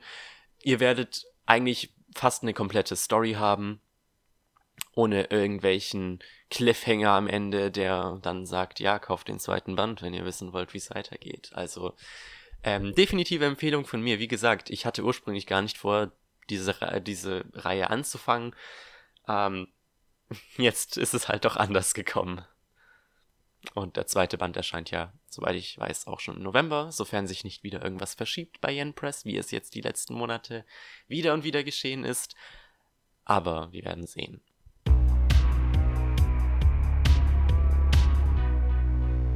Dann wollen wir Yen On aber doch erstmal ein wenig alleine lassen und springen rüber zu J-Novel Club. Da kamen Anfang September nämlich ein paar neue Reihen als Paperback raus. Und die erste, die ich hier habe, ist Infinite Dendrogram. In Japan hat die Reihe mittlerweile zehn Bände und ich glaube, die zehn Bände gibt es auch schon äh, komplett als E-Book auf Englisch. Und die ersten zwei Bände sind nun eben als Paperback erschienen. Der Manga erscheint ebenfalls bei J-Novel Club, meine ich, als E-Book. Und die Reihe hat auch schon ein Anime angekündigt bekommen. Ähm, ich habe jetzt das erste Paperback hier. Ähm, ich kann aber schon mal sagen, ich werde definitiv im Laufe des Monats auch das zweite noch kaufen. Ähm, ja, geschrieben ist die Reihe von Sakon Kaido mit absolut wundervollen Illustrationen von Taiki. Das Ganze erschien natürlich ursprünglich als Webnovel, bevor es dann ein Print-Release in Japan gab. Ja, es ist eine VR-MMORPG-Novel, also geht in eine Richtung wie Sword Art Online und Log Horizon minus in einem Spiel eingesperrt und können nicht mehr rauskommen und ach ja, wir müssen auch noch um Leben und Tod kämpfen. Äh, sondern es geht tatsächlich einfach nur um eine Gruppe Leute, die ein VR-MMORPG zocken. Was ich ähm, eine, ich würde mal sagen, ziemlich chillige Abwechslung finde. Die Light Novel folgt deshalb auch keinem wirklich strengen Plot. Es geht, ja, wie gesagt, nur um den Protagonisten Reiji, der das Spiel Infinite Dendrogram spielt. Das Besondere an diesem Spiel ist, äh, nicht nur ist es ein Full Dive ähm, VR MMO, das alle fünf Sinne perfekt emuliert, ähm, sondern die AIs sollen auch absolut menschenähnlich sein. Und jeder Spieler kriegt einen sogenannten Embryo zugewiesen, also eine Art AI-Assistenten, der aussieht wie jeder andere Spieler slash jeder andere NPC und der allerdings ähm, automatisch generiert wird aus den Handlungen des Spielers und eigene Skills aufweist und das sorgt dafür, dass jeder einzelne Embryo für jeden Spieler einzigartig ist und es somit unendlich mögliche Embryos gibt. Ähm, wie gesagt, es ist schwer, ähm, es ist schwer irgendwas zu diesem, zu diesem Buch zu sagen, weil es halt einfach keinen konkreten Plot gibt. Ähm, so circa ab der Hälfte des Buches gibt es eine Art Mystery und ähm, etwas, was quasi den Protagonisten vorantreibt, aber vor allem in der ersten Hälfte geht es nur darum, wie Ray versucht, also Ray ist sein Spielername, er heißt Reiji mit vorne, mit echtem Namen, wie Ray eben versucht herauszufinden, wie genau das Spiel funktioniert, unter anderem mit Hilfe seines älteren Bruders, der das Spiel schon seit Launch spielt. Ähm, und wie er dann eben sein Embryo findet, äh, sein Embryo findet, also sein Embryo kriegt, denn der Embryo ist quasi nicht von Anfang an freigeschalten, der Embryo ist anfangs auf Level 0 und erst nach einiger Zeit entwickelt er sich zu einem Embryo Level 1 wieder, der Fähigkeiten hat und eben eine Art eigenes Bewusstsein. Und ähm, ja, das ist so hauptsächlich das. Es wird erklärt, wie das Spiel funktioniert, ähm, äh, Reggie erklärt, äh, äh, erledigt ein, zwei Aufträge ähm, und dann circa in der Hälfte ähm, passiert etwas. Und zwar werden in der Starting Area ähm, plötzlich alle Spieler umgebracht. Alle Low-Level-Spieler von einer Gruppe Spieler mit höherem Level. Und äh, das sorgt für Aufruhr in der Community und ähm, ja, Reiji will sich gewissermaßen an dem Spieler rächen, der ihn umgebracht hat in-game. Es gibt hier keine konkreten Konsequenzen für das Sterben. Die einzige Konsequenz ist, dass man ähm, 24 Stunden vom Login gebannt ist. Allerdings ist die Sache die, dass 24 Stunden in-game, äh, 24 Stunden in Real Life, 72 Stunden in-game ist. Und die Sache ist auch die, dass diese ähm, Spielewelt. Oh, ich, es gibt einen Fachbegriff dafür. Ich würde sagen jetzt permanent, aber ich glaube, das ist es nicht. Aber die Sache ist die, dass Spieler Änderungen an der Welt vornehmen können, die permanent bleiben. Also wenn beispielsweise ein Spieler einen NPC umbringt, bleibt dieser NPC auch tot. Und beispielsweise, wenn dieser NPC eine Quest hätte, kann man die Quest halt einfach nicht mehr machen. Und das ist dann halt so quasi diese Strafe. Außerdem, ich glaube, man verliert noch irgendwie geringfügig EXP oder irgendwas in der Richtung. Aber das ist halt so das größte Problem. Man, man verliert drei Tage in-game. Und äh, in der Zeit kann sich halt viel tun. Die Sache ist allerdings ähm, ganz äh, hier ganz interessant, ähm, wie ein wenig drauf eingegangen wird, wie die Spieler hinter den Antagonisten sind, ich sage mal. Ähm, ich, ich hätte mir ein wenig mehr ähm, Einblicke in das Real Life von Reiji und auch eventuell von den anderen Charakteren erhofft. Hat man nicht, also keine Ahnung, vielleicht spielen so zehn Seiten mal im echten Leben, der Rest ist alles in-game. Aber man kriegt trotzdem ähm, zum Beispiel ein ganzes Kapitel, was aus der Perspektive eben dieser Gruppe Spieler ähm, erzählt wird, die, die, die eben diese ähm, neuen Spieler umbringen. Einfach aus Spaß. Und ähm, das ist halt ganz interessant, weil dann erfährt man halt, weil ja, natürlich, äh, wenn, wenn ihr Videospiele spielt, dann wisst ihr, dass man natürlich sich als äh, Spielecharakter anders verhält, als man es als Mensch machen würde, weil man halt keine Konsequenz dafür hat im Grunde. Ähm, zum Beispiel in GTA irgendwelche Leute abzuschießen, jetzt mal ein ganz klischeehaftes Beispiel. Aber ich denke, jeder, der ähm, ich sag mal, etwas intensiver, äh, der jetzt nicht wirklich ein Casual Gamer ist, hat schon mal einfach Leute in die Luft gejagt. Aus Spaß. Und darauf wird halt hier so ein bisschen eingegangen. Ich finde es dann halt auch wiederum ganz interessant, weil dann hat man natürlich eben, ähm, eben diese Gruppe an Antagonisten, die echte Spieler umbringen, weil es keine direkte Konsequenz gibt. Allerdings hat man dann wiederum auf der anderen Seite die direkte Konsequenz davon, dass man NPCs umbringt. Und es wird sehr oft hier in diesem Buch klar gemacht, dass äh, die AI so perfekt ist, dass es wirklich schwer wird, ähm, Spieler von NPCs zu unterscheiden. Und das ist halt deswegen ähm, ein sehr unangenehmes Gefühl in einem hervorruft, wenn man einen dieser NPCs sterben sieht. Natürlich ähm, gibt es einige Giveaways, ja, sagt man doch so, Giveaways, dass äh, ein NPC ein NPC ist, zum Beispiel, ähm, das fand ich zum Beispiel auch ganz interessanter, interess ich fand, ich, ich muss sagen, also das Spiel Infinite Dendrogram ist unglaublich gut durchdacht. Also das ist wirklich Props an den Writer, da stecken unglaublich viele Gedanken dahinter. Hier ist es nämlich so, dass ähm, äh, die NPCs natürlich nicht, ich sag mal, selbstreferenziell sind. Sie wissen nicht, dass sie in einem Spiel stecken. Ähm, äh, wie das Ganze für die NP auf die NPCs wirkt, ähm, ist das nämlich so, dass die Spieler aus einer anderen Welt kommen und eben diese Fähigkeiten und Embryos haben und äh, dass dafür allerdings sie immer wieder über unregelmäßige Zeiten in eine andere Welt verschwinden. Und diese, dieses in eine andere Welt verschwinden, das ist halt eben die Logout-Zeit, die Zeit, die Spieler ausgelockt sind. Ähm, und was ich auch interessant fand, es wurde dann gesagt, dass die ähm, NPCs untereinander sagen, dass äh, ja durch dieses ständige Hin und Her manche ein wenig verrückt werden und denken, sie wären in einem Spiel drin. Und das fand ich so unglaublich coole Details. Also ich bin, ähm, ich war wirklich begeistert. Ich, ich muss sagen, auch wenn der Band jetzt keinen so einen fesselnden Plot hat und auch vielleicht die Charaktere nicht die diebsten sind, ähm, auch wenn ich so die Charakterinteraktion echt cool fand. Ich muss sagen, was für Gedanken hinter dem ganzen Spiel Infinite Dendrogram stecken.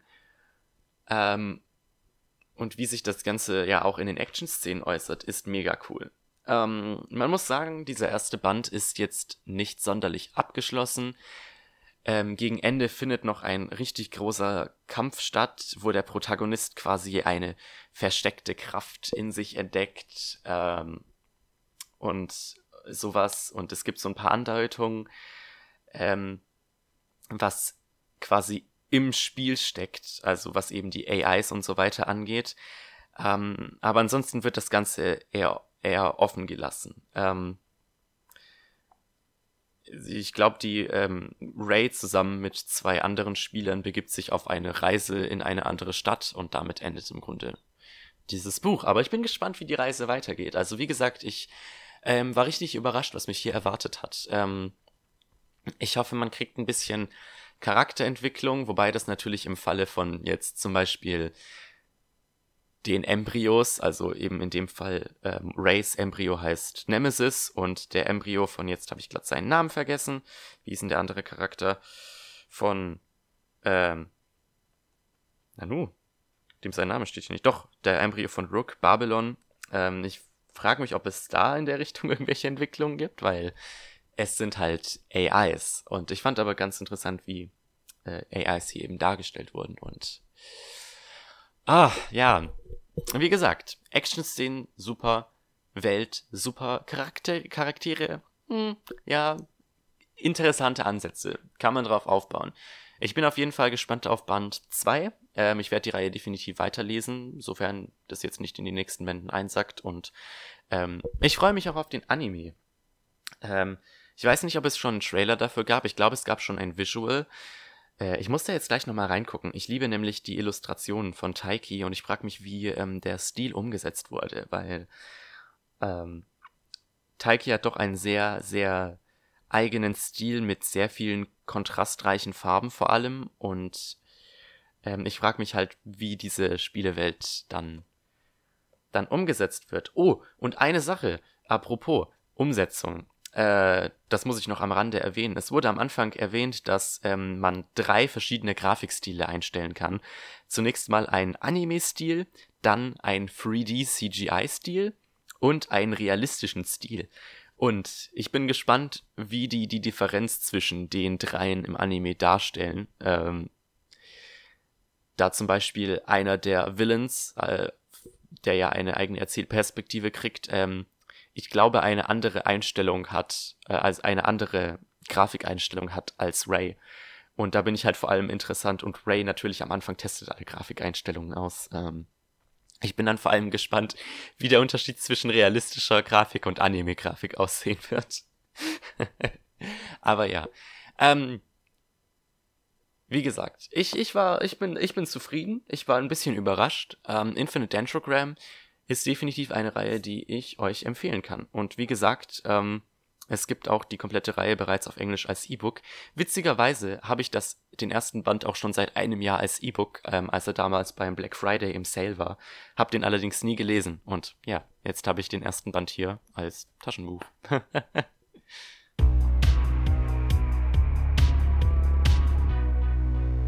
Bleiben wir doch bei J-Novel Club und schauen uns den nächsten Physical Release an und das wäre der erste Band vom ersten Teil Ascendance of a Bookworm.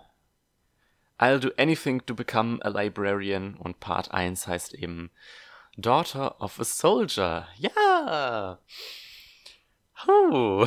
Ich hab mich, ich hab mich wirklich sehr auf diese Reihe gefreut und ich bin so froh, nicht enttäuscht worden zu sein.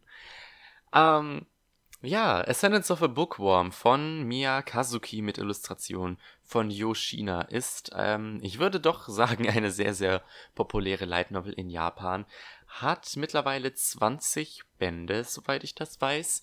Ähm, ist aktuell in ihrem vierten Part. Und aktuell läuft auch ein Anime, von dem ich schon die erste Folge gesehen habe, äh, über den ich dann aber in der nächsten Ausgabe reden werde. Ähm, der Anime wird, denke ich, 14 Episoden haben und den kompletten ersten Part covern, weil der erste Part nur drei Bände hat, also würde das Ganze Sinn machen. Und ja, ich habe jetzt den ersten Band hier gelesen. Mm, es ist natürlich ein Isekai, wie könnte es anders sein? Allerdings auch hier mal wieder irgendein Spin, der das Ganze aus der Masse stechen lässt. Ähm, die Protagonistin hier ist ein Mädchen namens Urano, was aber vollkommen irrelevant ist, denn nachdem sie von einem fucking Bücherregal erschlagen wird, wird sie zu Mine, einem vier, nein, fünf Jahre alten Mädchen, ähm, das in einer mittelalterlichen Welt lebt, in der es allerdings, oh Schreck, keine Bücher gibt. Ja, und wenn es keine Bücher gibt, dann muss man sie halt selber machen. Und so begibt sich Mine auf eine metaphorische Reise, in der sie versucht, in der sie alles versucht, um eine Bibliothekarin zu werden, wie es auch schon im Titel steht.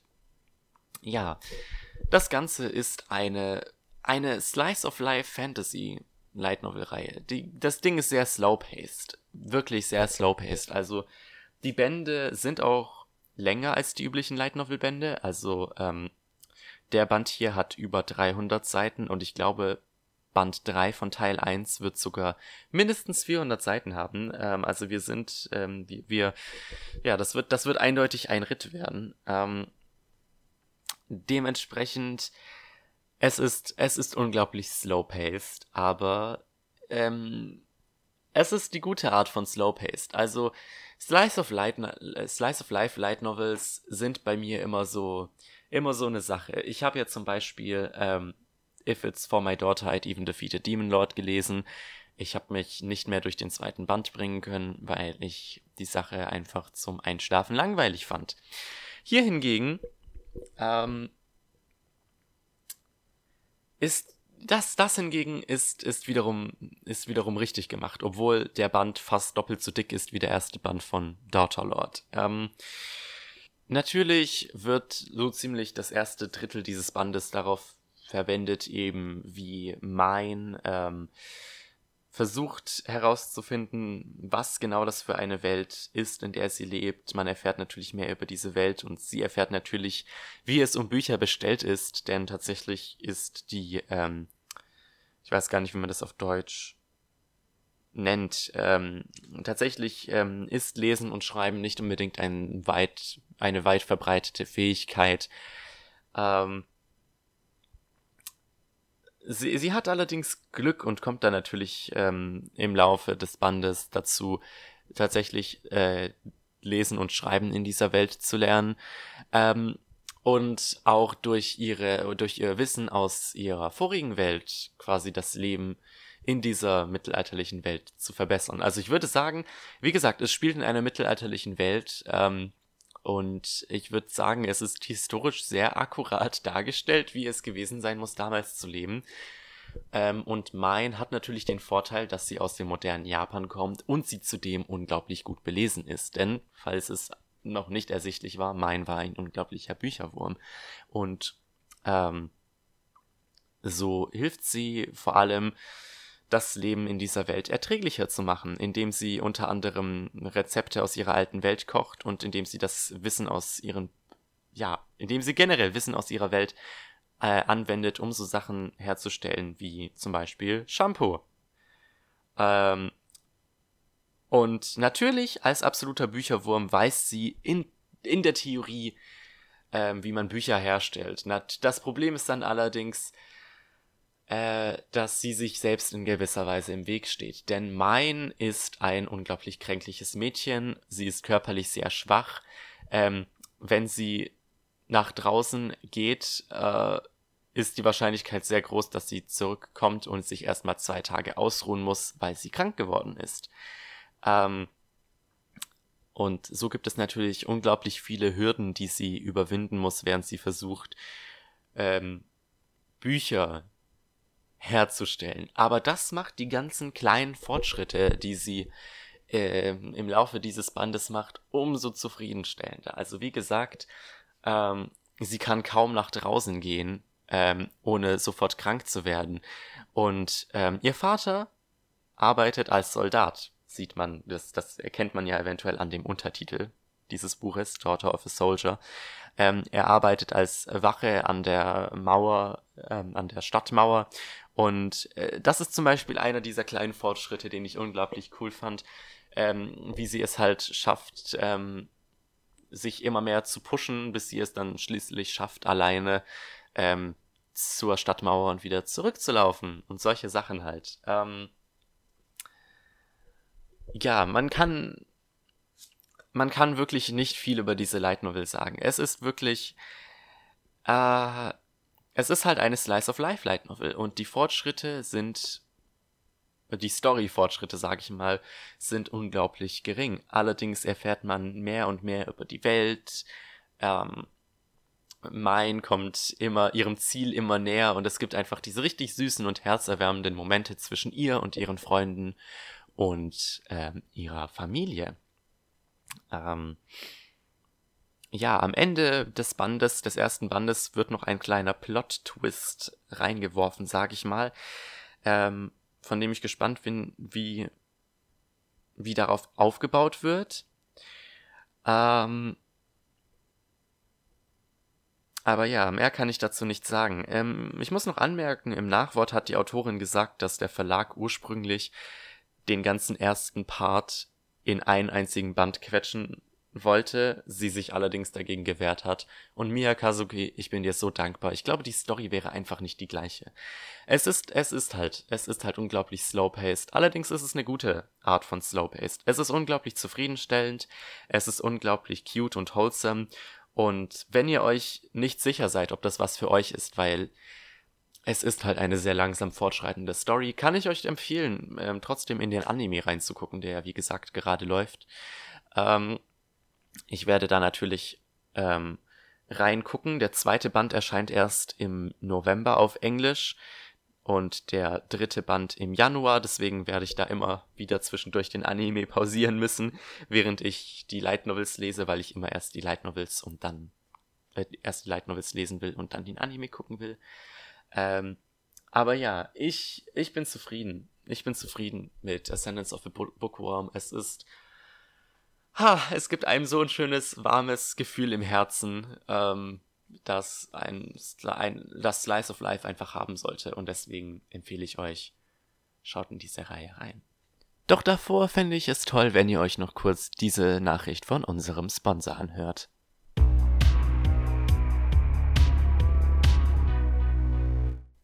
Diese Episode von der Light Novel Podcast wird euch präsentiert von rückwärts ausgesprochene Light Novel Titel. Light Novel Titel rückwärts ausgesprochen. Heute mit Ikazomot, Red Karek, Eight Metap, Bottom, Stie, Character, Snowmosaki.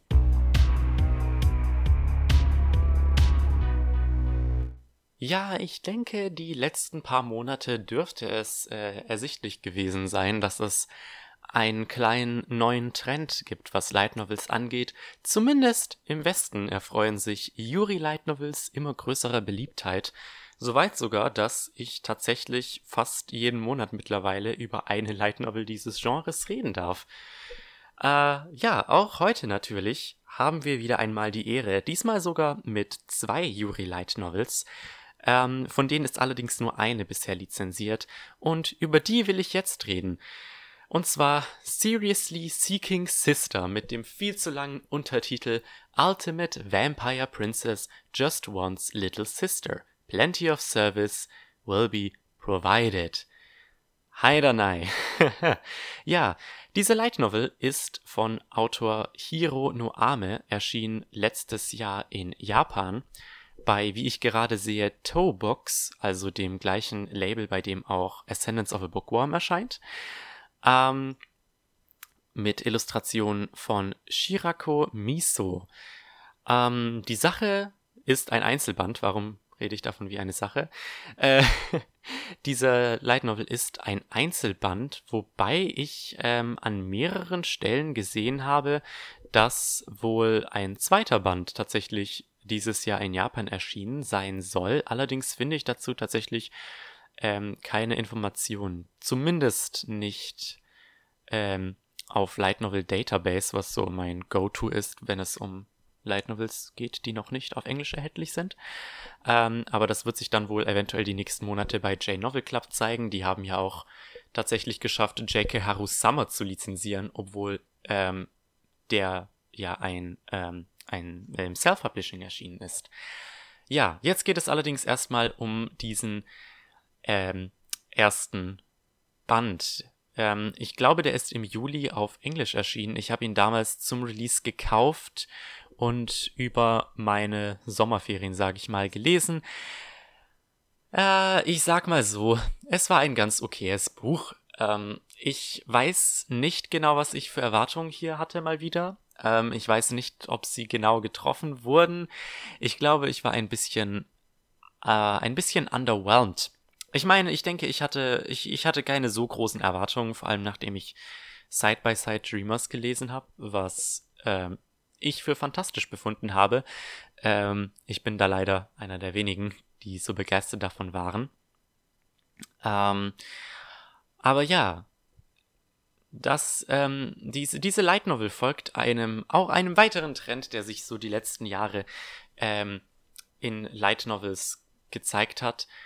Und zwar ist die Protagonistin eine Vampirprinzessin, die auf den Namen Ristia hört, die nach einem tausend Jahre alten Schlummer plötzlich von einem jungen Mädchen wieder erweckt wird. Nachdem Ristia einen Streit mit ihren Eltern hatte, weil sie doch unbedingt eine jüngere Schwester haben will, diese aber nicht kriegt, hat sie beschlossen, dass sie sich einfach so lange einfriert, bis sie eine kleine Schwester befreit. Und siehe da, sie wird nach tausend Jahren befreit, muss allerdings feststellen, dass nicht nur Vampire nahezu ausgelöscht sind, sondern dass auch Magie wesentlich schwächer geworden ist, als sie es zu ihrer Zeit noch war. Ja, das ist tatsächlich ähm, ein, ein Trend, der äh, einige, der, der sich in Japan, der in Japan in letzter Zeit aufgetaucht ist. Ich weiß nicht, wie ich diesen Satz sagen wollte. Ähm, ich hatte das schon mit ähm, Mao Gakuin no Futeki Gosha, ähm, wo der Protagonist auch 2000 Jahre eingefroren war und ähm, dann in einer Welt auftaucht, in der Magie, ja, ziemlich bare bones ist und auch in der nächsten Podcast-Ausgabe werde ich über Sexiled reden, wo eine Protagonistin äh, sich in einem ähnlichen Szenario wiederfindet. In diesem Fall allerdings ähm, ist, äh, ist dieses Buch hier keine, keine Power Fantasy, wie ähm, es die meisten äh, ähm, Bücher dieses Genres machen. Es ist ja in gewisser Weise auch, also das ist eine ein Spin zum Isekai, weil es ja kein Isekai ist, sondern mehr so eine Zeitreise, versteht ihr? Ähm, aber ja, in diesem Fall ist es keine wirkliche Power Fantasy, es soll einfach nur eine light-hearted Comedy sein, in der eine übermächtige Vampirprinzessin eigentlich nur auf der Suche nach einer kleinen Schwester ist und dabei äh, ja gewissermaßen die ganze Welt in Furcht und Schrecken versetzt mit ihren Kräften. Ähm, ich habe das Buch gelesen und ich muss sagen, ich weiß nicht, wie ich das geschafft habe. Ich glaube, das lag daran, dass ich es zu größten Teilen auf einer 22 Stunden langen Busfahrt gelesen habe. Und ja, da tut man alles, um sich die Zeit ein wenig zu vertreiben. Ähm, ja, es ist hauptsächlich eine Yuri Slice of Life Novel in einem Fantasy-Setting. Und mh, mm, ich glaube, diese Novel ist einfach nicht für mich gemacht. Uh, das merke ich immer wieder mit so Slice of Life Light Novels. Es gibt welche, die sind, die finde ich mega geil, wie zum Beispiel Ascendance of a Bookworm oder sowas wie Gamers. Ähm, aber hier zum Beispiel, wie es auch der Fall war bei If It's For My Daughter I'd Even Defeated Lehman Lord, ich fand die ganze Sache eher, eher seicht. Ähm, zunächst mal, ja, Yuri. Ich finde, das Yuri-Genre ist hier doch sehr leicht. Also ich habe eigentlich kaum, also ich bin, ich bin wirklich enttäuscht, was, ähm, was den Jury-Anteil in diesem Buch angeht. Der war sehr minimal und ja, mir sind kaum Szenen im Kopf geblieben, wo jetzt ich wirklich gesagt habe, oh, das ist genau das, was ich gesucht habe. Es ist halt Yuri in dem Sinne, dass die Protagonistin Ristia äh, ja, halt nach einer kleinen Schwester Ausschau hält, die sie aufs Derbste verwöhnen kann. Und ihre Suche führt sie dann schließlich ähm, zu einem Waisenhaus. Äh, sie denkt sich, ah ja, ich nehme einfach einen Job in einem Waisenhaus an. Dort wird es doch sicher viele kleine Mädchen geben, für die ich eine Schwesterfigur darstellen kann. Äh, stellt sich allerdings heraus, dass der Leiter des Waisenhauses ein klitzekleines bisschen gruselig und pädophil ist und sie nimmt es sich dann zur Aufgabe, äh, die ganzen Kinder zu beschützen, was ziemlich einfach ist mit ihren Kräften. Ich muss sagen, äh, Comedy hat für mich sehr gut funktioniert. Also es gab wirklich viele Stellen in der Light Novel, die mich haben lachen lassen weil die ganze Situation einfach, einfach so absurd war. Äh, es ist äh, es ist halt einfach wieder eine dieser Light Novels, wo die Protagonistin kommt und im Grunde irgendwelche Zauber wirkt, die so wundersam sind, dass sie dadurch Millionen machen kann und deswegen keine Sorgen im Leben hat. Und in dem Fall benutzt sie halt ihre Kräfte, um diesem Waisenhaus aus der Krise zu helfen. Aber das war eigentlich auch schon alles, was mir Spaß gemacht hat. Die Sache ist die, ich fand Seriously Seeking Sister nicht abgrundtief grottig.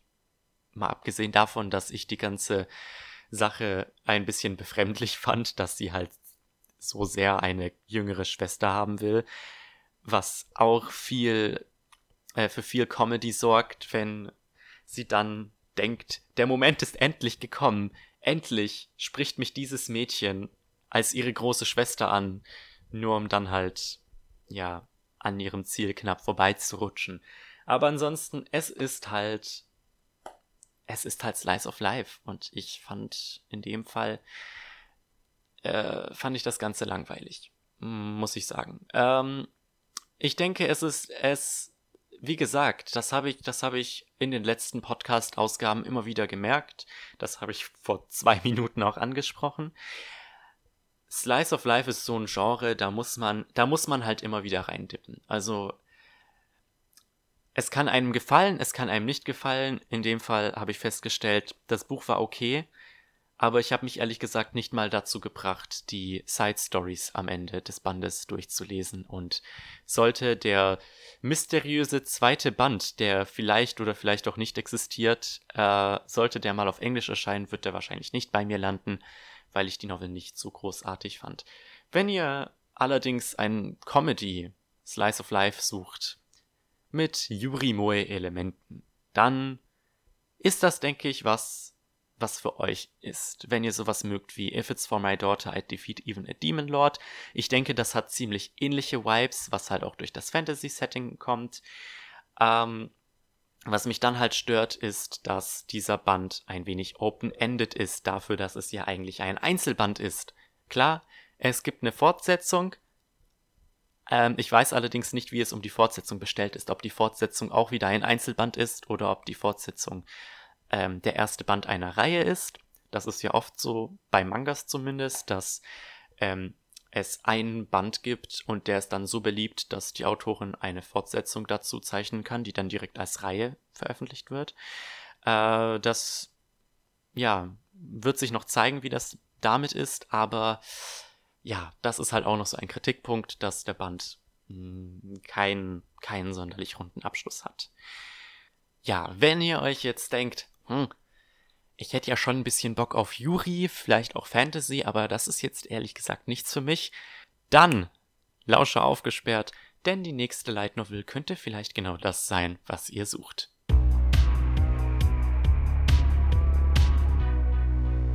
Oh Junge, ich freue mich endlich über diese Light Novel reden zu können. Ich habe den Band nämlich schon vor längerer Zeit fertig gelesen.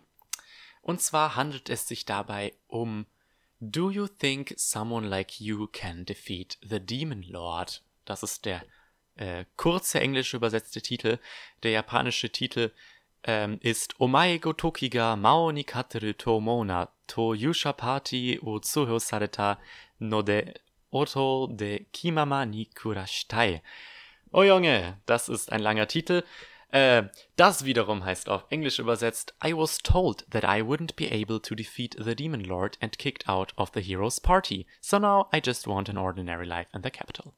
Und damit hätten wir auch eine konkrete Übersetzung, äh, eine konkrete Zusammenfassung, worum es eigentlich in dieser Light Novel geht. Ja, Omae Gotoki, so werde ich die Light Novel jetzt nennen, weil so wird die auch überall online genannt, weil das der kürzeste Titel ist, den man so finden kann. Omae Gotoki ist eine Light Novel Reihe von Kiki mit Illustrationen von Kinta.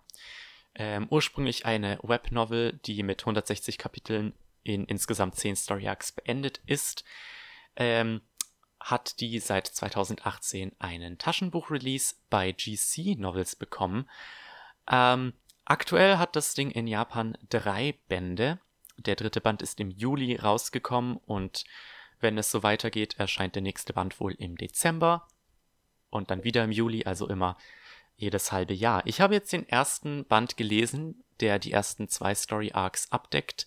Band 2 und 3 decken im Übrigen jeweils einen Story Arc ab. Äh, mal schauen, wie viele Wände das dann insgesamt werden.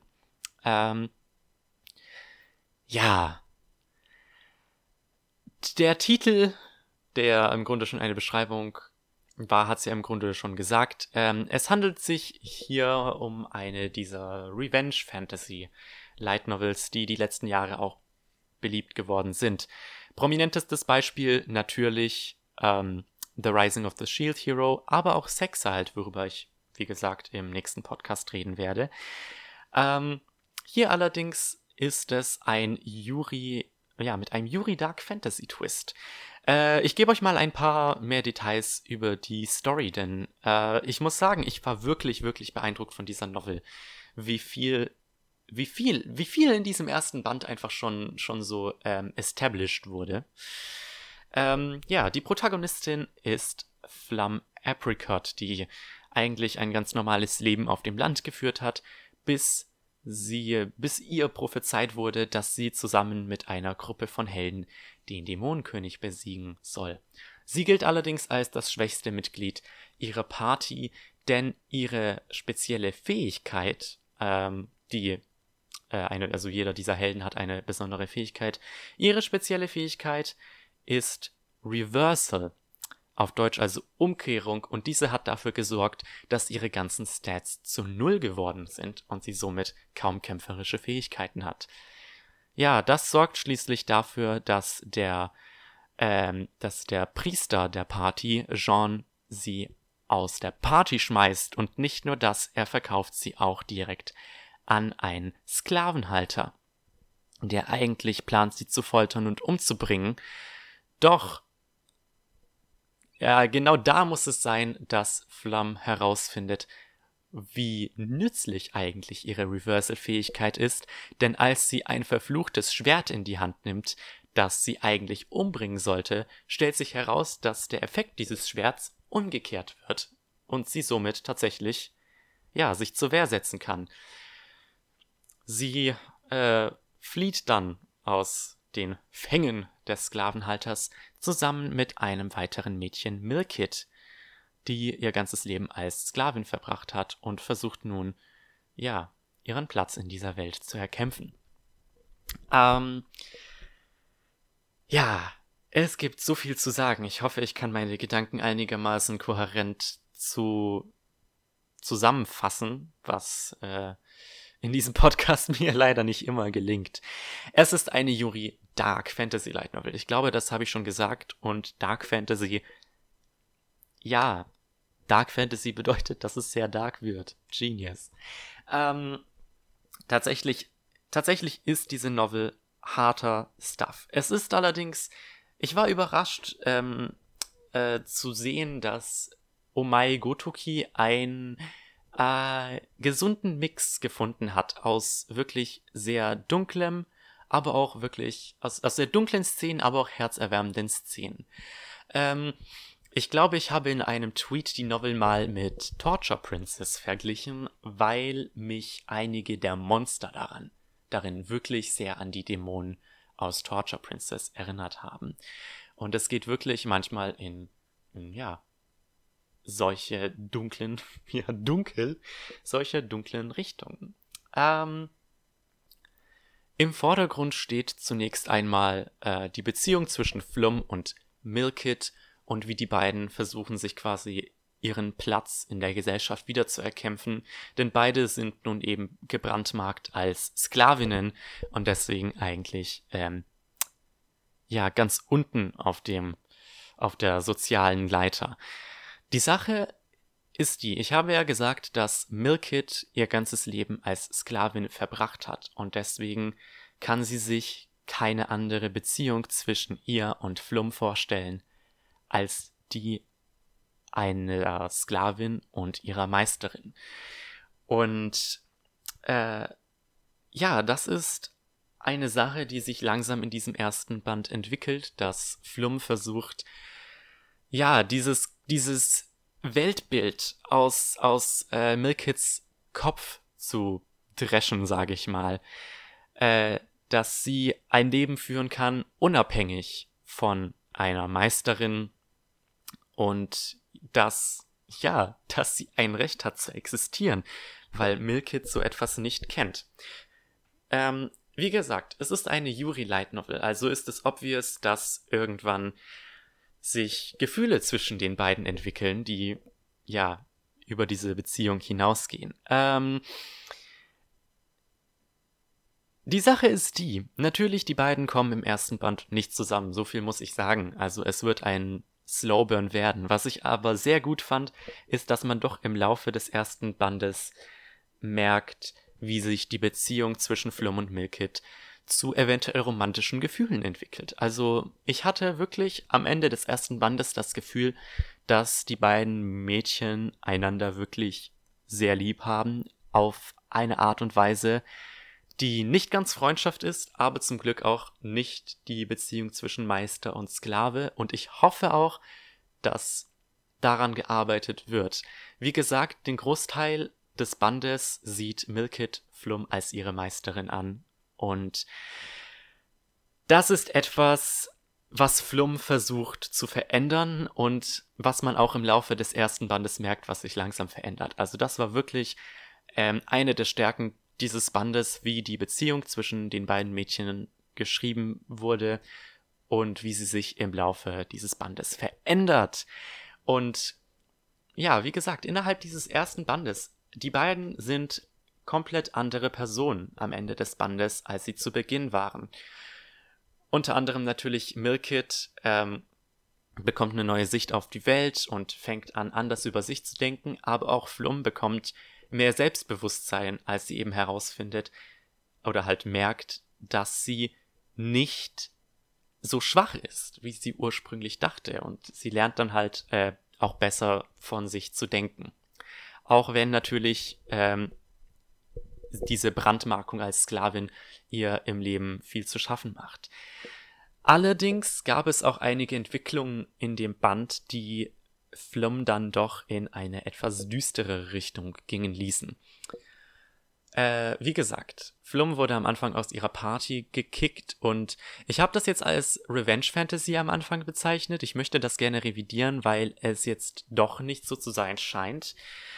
Ähm, es gibt einige Light Novels in Japan, die ja im wahrsten Sinne des Wortes Revenge Porn sind, also wo der Protagonist ein wirklich brutalen Rachezug gegen seine ehemaligen Kameraden nimmt, mit Folter und Vergewaltigung und jada, jada, jada. Das ist hier nicht so. Ich glaube, Flum, ich meine, Flum hat zunächst keine Hassgefühle gegen ihre ehemaligen Partymember, wenn dann nur sehr oberflächlich. Ich glaube, am Anfang denkt sie noch, sie haben ja recht, ich war, un ich war äh, nicht wirklich nützlich. Ähm, und deswegen, ich bin mir nicht sicher, ob es in eine Richtung geht, wo sie sich tatsächlich an ihrer Party recht, zu, zumal im Laufe des Bandes herauskommt, ähm, ja, was wirklich hinter ihrem Rausschmiss aus der Party steckt und dass eventuell doch nicht ihre gesamte Party äh, so absolut gegen sie war. Und ich bin gespannt, ähm, was das im Laufe der Reihe noch mit ihrer Party machen wird. Tatsächlich kommt diese Party nur in drei Bänden, äh, drei Kapiteln komplett vor, von den 17, die das jetzt insgesamt waren.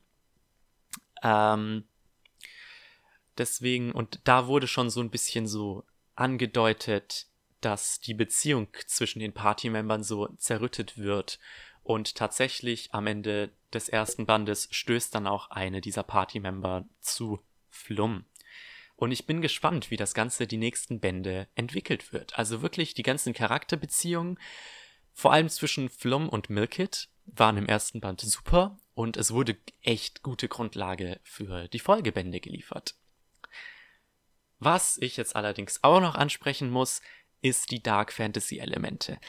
Ähm, es ja, ich, äh, es ist, es ist, ja, es ist eine Dark Fantasy, aber auf eine, eine Art und Weise, wo ich sagen würde, dass es irgendwo auch noch irgendwo realistisch ist. Also es ist nicht so es ist vielleicht nicht so gory wie Torture Princess und ähm, Charakter, Charaktere sterben jetzt nicht links und rechts. Es ist allerdings auf eine ähm, andere, sehr subtile Art und Weise dunkel. Einfach dar darin, dass ja, ich meine, das merkt man ja daran, dass Flum am Anfang als Sklaven verkauft wurde und Sklaverei noch so eines der Probleme dieser Gesellschaft ist.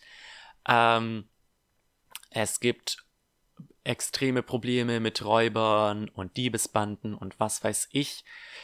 Und ähm, es gibt einige Monster, die wirklich, wirklich creepy aussehen. Ähm, und ich bin gespannt, was diese Monster letzten Endes mit dem ganzen Plot zu tun haben, denn es wurde angedeutet, dass Flum eventuell mit diesen, mit diesen Monstern, die wirklich, die wirklich aussehen wie irgendwas von Lovecraft. Es wurde angedeutet, dass sie eventuell auf irgendeine Weise eine Verbindung damit hat. Und ich rate euch, ähm, ihr müsst euch das angucken. Ich habe dieses, ich habe dieses Bild im Kopf und ich habe das jetzt nochmal geöffnet. Wenn ihr mal ähm, nach einer Fanübersetzung der Novel sucht, dass ihr euch mal die Illustration, die Farbillustration von Band 1 anguckt, weil da ist eben eines dieser Monster abgebildet, das einfach nur so gruselig und abgefuckt aussieht. Und dieses Monster, ähm, ja, macht Flum so ziemlich das letzte Drittel vom ersten Band das Leben schwer. Und das hat für wirklich spannende, aber auch echt gruselige Kämpfe gesorgt. Ähm, also ja, ich war wirklich, ich war wirklich überrascht. Äh, was Omae Gotoki angeht, weil ich habe ich hab was anderes erwartet, weil wie gesagt, es ist Dark Fantasy, aber es gibt auch wirklich sehr viele süße Momente zwischen Flum und Milkit und wie sich ihre Beziehung bessert und auch mit ein paar anderen Charakteren, die noch im Laufe des ersten Bandes eingeführt werden. Ähm, ich denke mal, die Light Novel ist relativ beliebt in Japan. Ähm, ich habe tatsächlich auch letztens einen Tweet von Frog-kun gesehen, wo sie über den Manga geredet hat. Der Manga läuft seit letztem Jahr äh, in Japan. Ähm, und er wird gezeichnet von der Mangaka von Akuma no Riddle. Ähm, ich weiß nicht, wie viele Kapitel es dort gibt. Auf Englisch sind leider nur zwei übersetzt und äh, zwischen Kapitel 1 und 2 lagen von der Übersetzung her so acht Monate. Also ja, hier scheint wohl noch niemand so an der Reihe interessiert zu sein, auch wenn alle drei Bände aktuell auf Englisch übersetzt sind. Ähm, ich würde sagen, mich würde es nicht wundern, wenn Yen, äh, wenn J Novel Club irgendwann in nächster Zeit eine Lizenz davon ankündigt, denn ja, das passt halt so in die ganzen Yuri Light Novels, die in letzter Zeit lizenziert wurden, Side by Side Dreamers, Sexiled, you name it. Ähm, und deswegen, ich weiß nicht, ob ich die Fanübersetzung weiterlese, weil eben die Wahrscheinlichkeit besteht, dass äh, die Bände noch auf Englisch lizenziert werden. Aber ja, Omae Gotoki ist definitiv eine Reihe, die ich euch empfehlen würde und von der ich hoffe, dass sie so beliebt ist, wie ich es gerne hätte. Eine Anime-Adaption wäre ganz nice. Vielen Dank.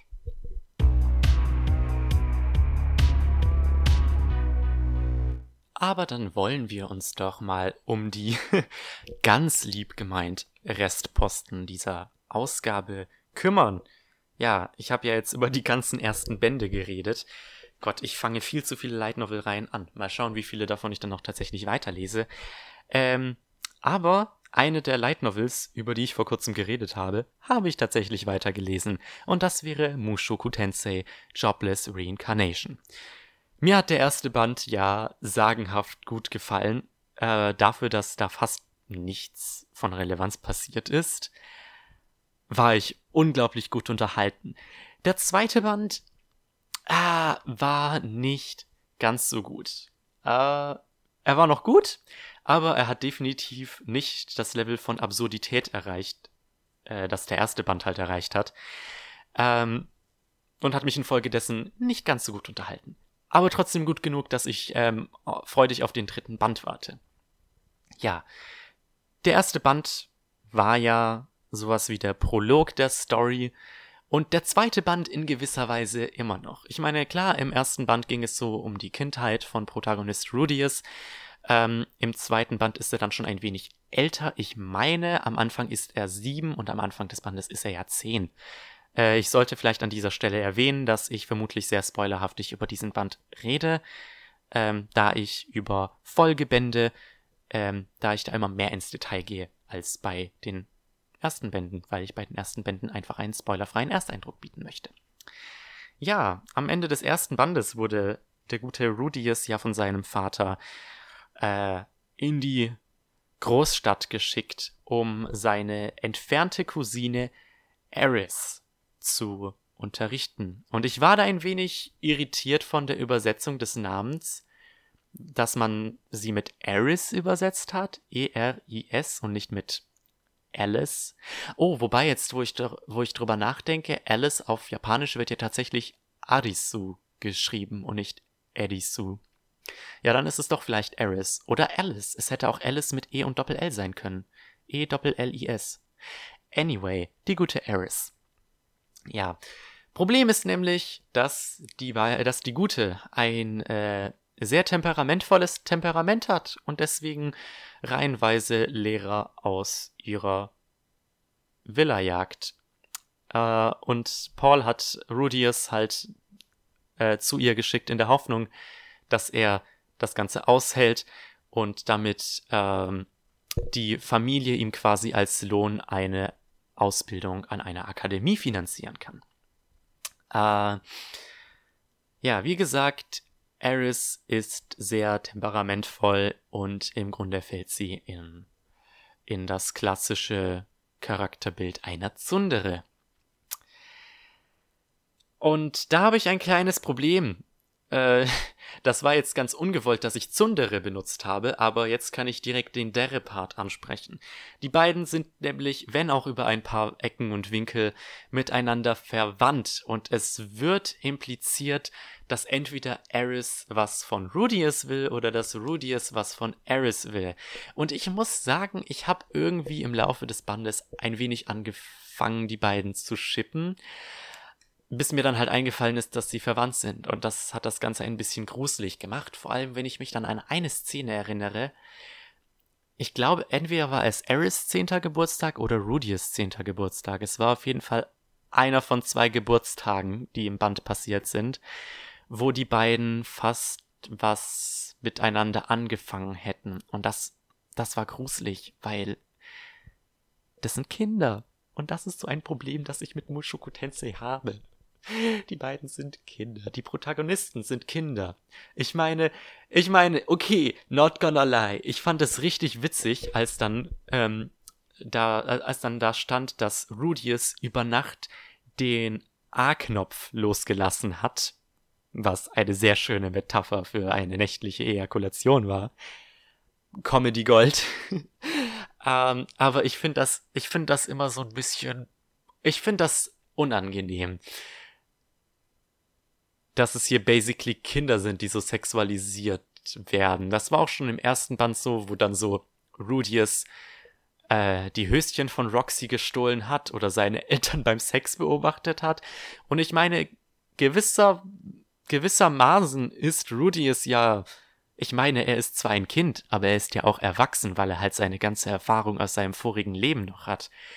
Aber das macht es dann irgendwie doppelt creepy. Äh, deswegen, ja, I'm not entirely sold, was eventuell Romance in diesem Buch angeht. Ähm, ich fand allerdings die Progression von Rudius und Eris Beziehung sehr schön, denn die steht ja hier vor allem im Fokus. Äh, es gab einige Szenen, die mich haben laut loslachen lassen, wie das mit dem A-Knopf, was ich vorhin erwähnt habe, oder auch als Rudius diesen Plan am Anfang schmiedet, ähm, Eris fake entführen zu lassen, nur um dann letzten Endes in einer echten Entführung zu landen. Das war ja mal. Oh, das war ja mal super witzig. Und ja, wie gesagt, ich finde die Entwicklung der Beziehung super und ich habe sie auch geschippt irgendwo. Wobei es vielleicht auch nur so ein freundschaftliches Schippen hätte sein können, weil, ja, Cousins und so, ne? Ähm, und der Band hat dann hat dann geendet, genau. Der Band endete dann mit einem unvorhersehbaren Plot-Twist, weil er ja wirklich out of nowhere kam. Aber dieser, dieser Twist im letzten Kapitel, ähm, da dachte ich mir dann, wow, ich bin gespannt, wie es weitergeht und ich hoffe, äh, ja, und jetzt geht es da tatsächlich endlich mal mit der Story los.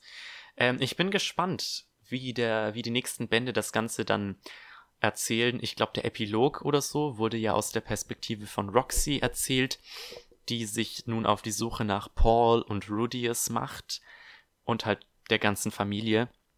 Und ich bin gespannt, wie die das managen, ob jetzt ähm, die nächsten Bände aus verschiedenen Perspektiven erzählt werden, abwechselnd von Paul, Rudius und Roxy, weil mich würde wirklich interessieren, was die ganzen, was die ganzen Dudes und Dudins denn jetzt so machen, wo die so über die ganze Welt verstreut wurden quasi.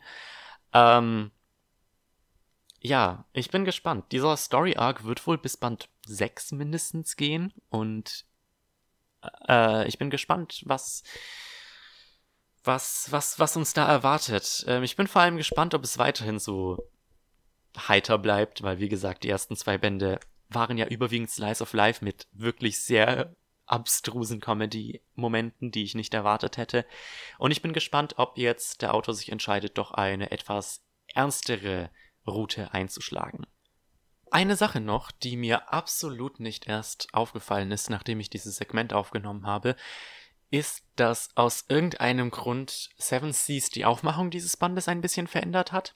Band 1 hatte nämlich noch ein Glanzcover, ähm, ein Hochglanzcover oder wie auch immer man das nennt. Ich muss mich wirklich mal informieren, wie man verschiedene Papiersorten nennt, weil mich das immer wieder bei meinen Reviews stört, dass ich keinen Plan habe. Ähm, ja, das Cover von Band 2 ist aus irgendeinem Grund plötzlich matt. Äh, Im Regal fällt das natürlich nicht auf, aber als ich den Band in der Hand gehalten habe, war das schon ja ein seltsamer Unterschied. Vielleicht war das, vielleicht habe ich auch nur irgendwie einen Druckfehler er erwischt, wo halt kein Glanz drauf ist.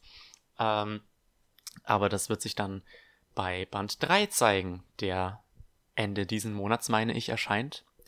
Und auf den ich mich auch sehr freue.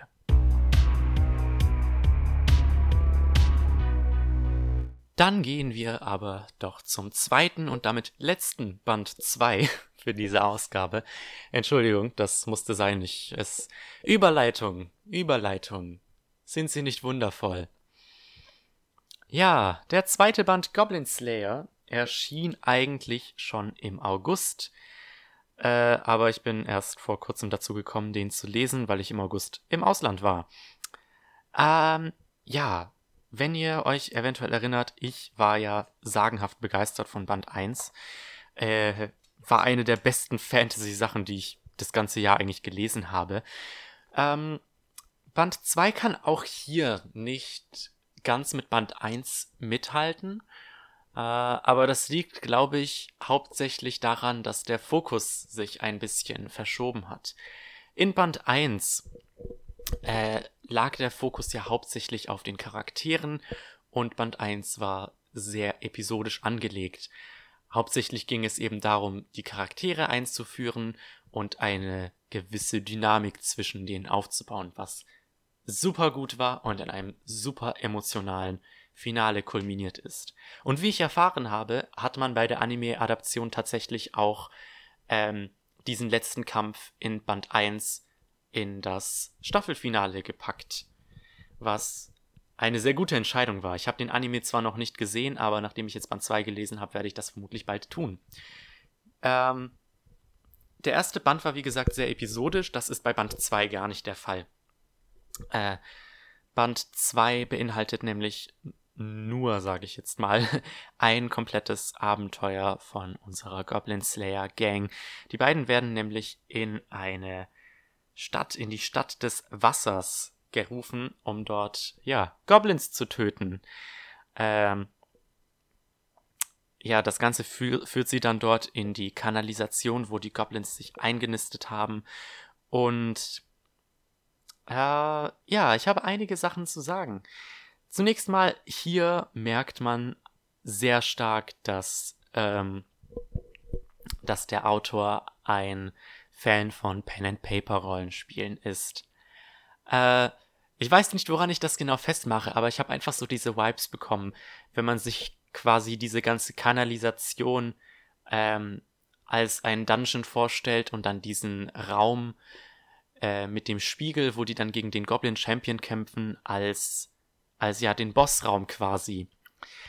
Ähm, und ich muss sagen, ich bin ein absoluter Fan von, ja, von allem eigentlich. Ich, also die Kampfszenen sind absolut spannend, also genau wie in Band 1, aber ich liebe auch vor allem diese Erkundungsszenen, wie die diesen Kanalisationsdungeon erkunden, äh, wie sie Strategien gegen die Goblins entwickeln und was weiß ich. Ähm, Und ich bin gespannt, wie in den nächsten Bänden darauf aufgebaut wird, was es denn mit den Goblins auf sich hat, weil hier haben die ja so ein bisschen die Vermutung aufgestellt, ja, äh, die Goblins in dem in der Kanalisation sind unerwartet intelligent. Und äh, es scheint so, als würde vielleicht äh, ein Mensch die tatsächlich steuern. Und ich bin gespannt, ob damit jetzt die nächsten Bände noch was gemacht wird so als übergreifenden Plot, weil das ist so ein klitzekleines bisschen das, was mich aktuell noch stört, ist, dass es, ich meine, für Band 1 hat es super funktioniert, äh, dass es halt so episodisch war, aber wenn jetzt jeder Band ein in sich geschlossenes Abenteuer ist, ohne großartige Entwicklung, mm, ich fände das ein klitzekleines bisschen mm, schade, wenn das so bleibt. Äh, deswegen hoffe ich, dass man noch was macht mit eben dieser Entwicklung, dass die Goblins koordinierte Angriffe, sage ich mal, planen und dass vielleicht ja mehr hinter dahinter steckt als ja halt nur die Goblins. Ähm, nichtsdestotrotz, Band 2 hat mir super gefallen, auch wenn ich glaube ich ein klitzekleines bisschen länger für den Band gebraucht habe, obwohl der genauso lang ist wie Band 1. Ähm, aber ja, Band 3 erscheint schon nächsten Monat, also im November auf Deutsch und ich würde sagen, ich freue mich definitiv darauf, die weiteren Abenteuer von dem Goblin Slayer und seinen Kumpanen, sage ich mal, zu lesen.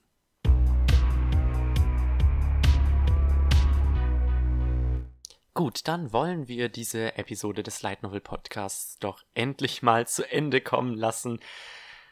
Mit, ja, meinem Sorgenkind How Not to Summon a Demon Lord.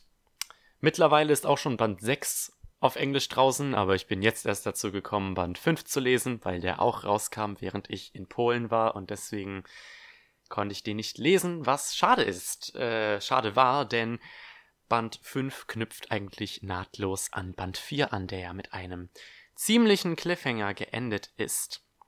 Ja, am Ende von Band 4, wenn ihr euch recht erinnert, ähm, hat sich herausgestellt, dass äh, Lumakina auch mit dieser Death Knell Krankheit oder wie die hieß, mit dem Fluch halt belegt wurde und deswegen ja ein bisschen am Abnippeln ist.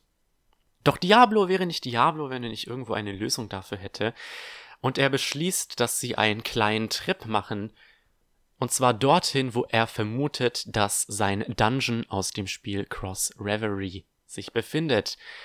Denn eines der einzigartigen Features von Cross Reverie war, dass Spieler eigene Dungeons designen konnten, die andere Spieler dann ähm, durchspielen konnten.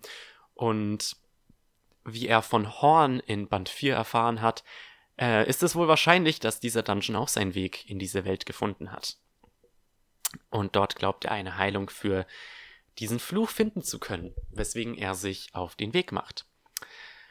Und deswegen besteht der Großteil dieses Bandes im Grunde daraus, wie äh, Diablo versucht, seinen eigenen Dungeon durchzuspielen, was ziemlich cool war. Also es hat für echt, ich sag mal, interessante, aber auch sehr witzige Szenen gesorgt. Das einzige Problem, was ich äh, habe, ist, dass das Ganze zeitlich irgendwie nicht viel Sinn ergibt. Ich meine, die haben am Anfang vom Band gesagt, dass Lumakina zwei, vielleicht noch drei Tage äh, zu leben hat, aber gefühlt haben die irgendwie eine Woche gebraucht, bis sie diesen Dungeon besiegen und bis äh, sie Lumakina endlich heilen können, was ich ein bisschen weird fand. Ähm, ansonsten ist es sehr schön, dass Gewalt, der Priester, der Lumakina in Band 4 verfolgt hat, wieder hier einen Auftritt hat. Das Einzige, was ich nur ein wenig befremdlich fand, ist, äh, wie Gewalt hier geschrieben war. Ich konnte mich nicht daran erinnern, dass es in Band 4 auch so war, aber hier äh, bezeichnet er sich selbst gelegentlich als Frau und es wird auch erwähnt, dass er ziemlich stark geschminkt, wo, äh, geschminkt ist. Und dass ich dann mal ein wenig Recherche betrieben habe, äh, ist es mir natürlich eingeleuchtet, dass Gewalt wohl ein Okama ist. Also äh, im Grunde eine Transgender-Figur, die nach westlichen Standards eigentlich sehr transphob ist, aber in japanisch, nach japanischen Standards wohl äh, akzeptable LGBT-Repräsentation ist, was sich mir nicht so ganz erschließt, ehrlich gesagt, aber belassen wir es dabei. Witzigerweise stellt sich im gleichen Band auch heraus, dass Horn eigentlich kein Junge ist, sondern ein Mädchen. Das sollte vielleicht auch noch gesagt sein. Und außerdem ist Horn, äh, oh, shit, ich weiß nicht, ob das jetzt ein Spoiler. Ich, ich sag das lieber nicht, weil ich bin mir gerade nicht sicher, ob das was ist, was im Buch vorkam oder was ich im Wiki gelesen habe. Ähm, aber ja, Horn hat noch das ein oder andere Geheimnis zu verbergen. Und ich bin gespannt, ähm, wie es mit Horn weitergeht. Horn hat ja eigentlich ganz dezente Charakterentwicklung hier in diesem Band gehabt, ähm, aber sie ist auf dem Cover von Band 6 drauf und deswegen bin ich gespannt, ob wir noch etwas mehr über sie erfahren werden. Ansonsten wurde noch ein neuer Charakter zu Diablos Harem hinzugefügt und das wäre die gute Rose, die in Cross Reverie, also in dem Spiel, wohl eine Maschine war und hier auch noch ist, nur dass sie hier ähm, in dieser Welt um einiges menschlicher ist. Ist eine ganz witzige Addition zu dem bunten Cast, allerdings kam sie auch erst im letzten Drittel dieses Bandes vor, deswegen kann ich sie noch nicht konkret einschätzen.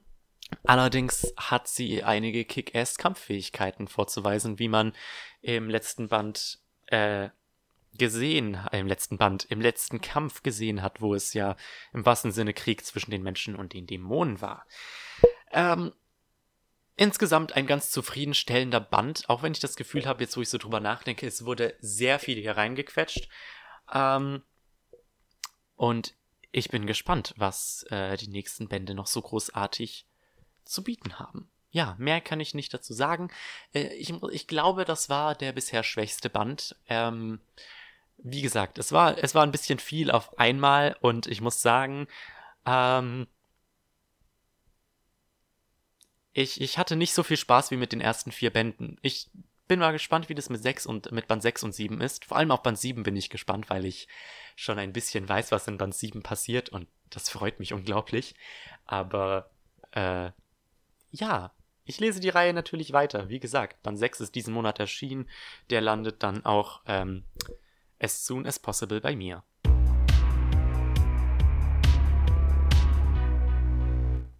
Und damit sind wir auch schon am Ende dieser Episode angelangt.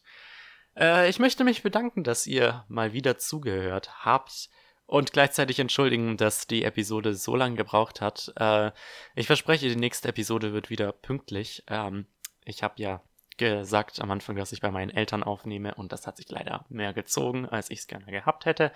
Die nächste Episode ist dann hoffentlich wieder pünktlich und hoffentlich auch ein wenig kürzer als diese.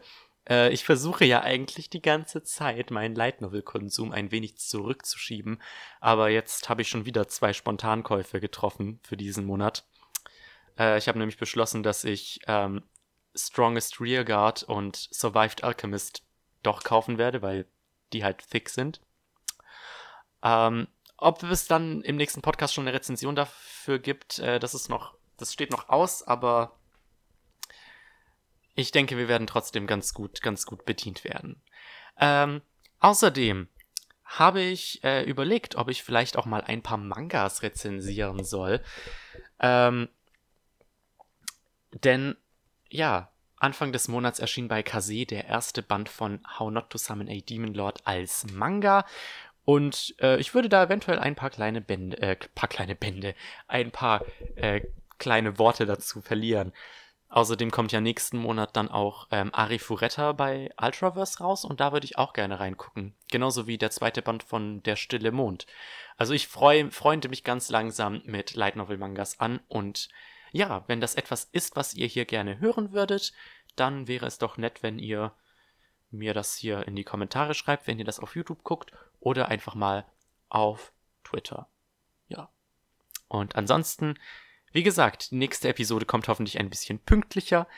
Ähm, folgt mir gerne auf Twitter unter @lightnovelcast, wenn wir es schon gerade von Twitter haben. Und ich hoffe, wir sehen uns dann in der nächsten Episode wieder. Bis dann und ciao.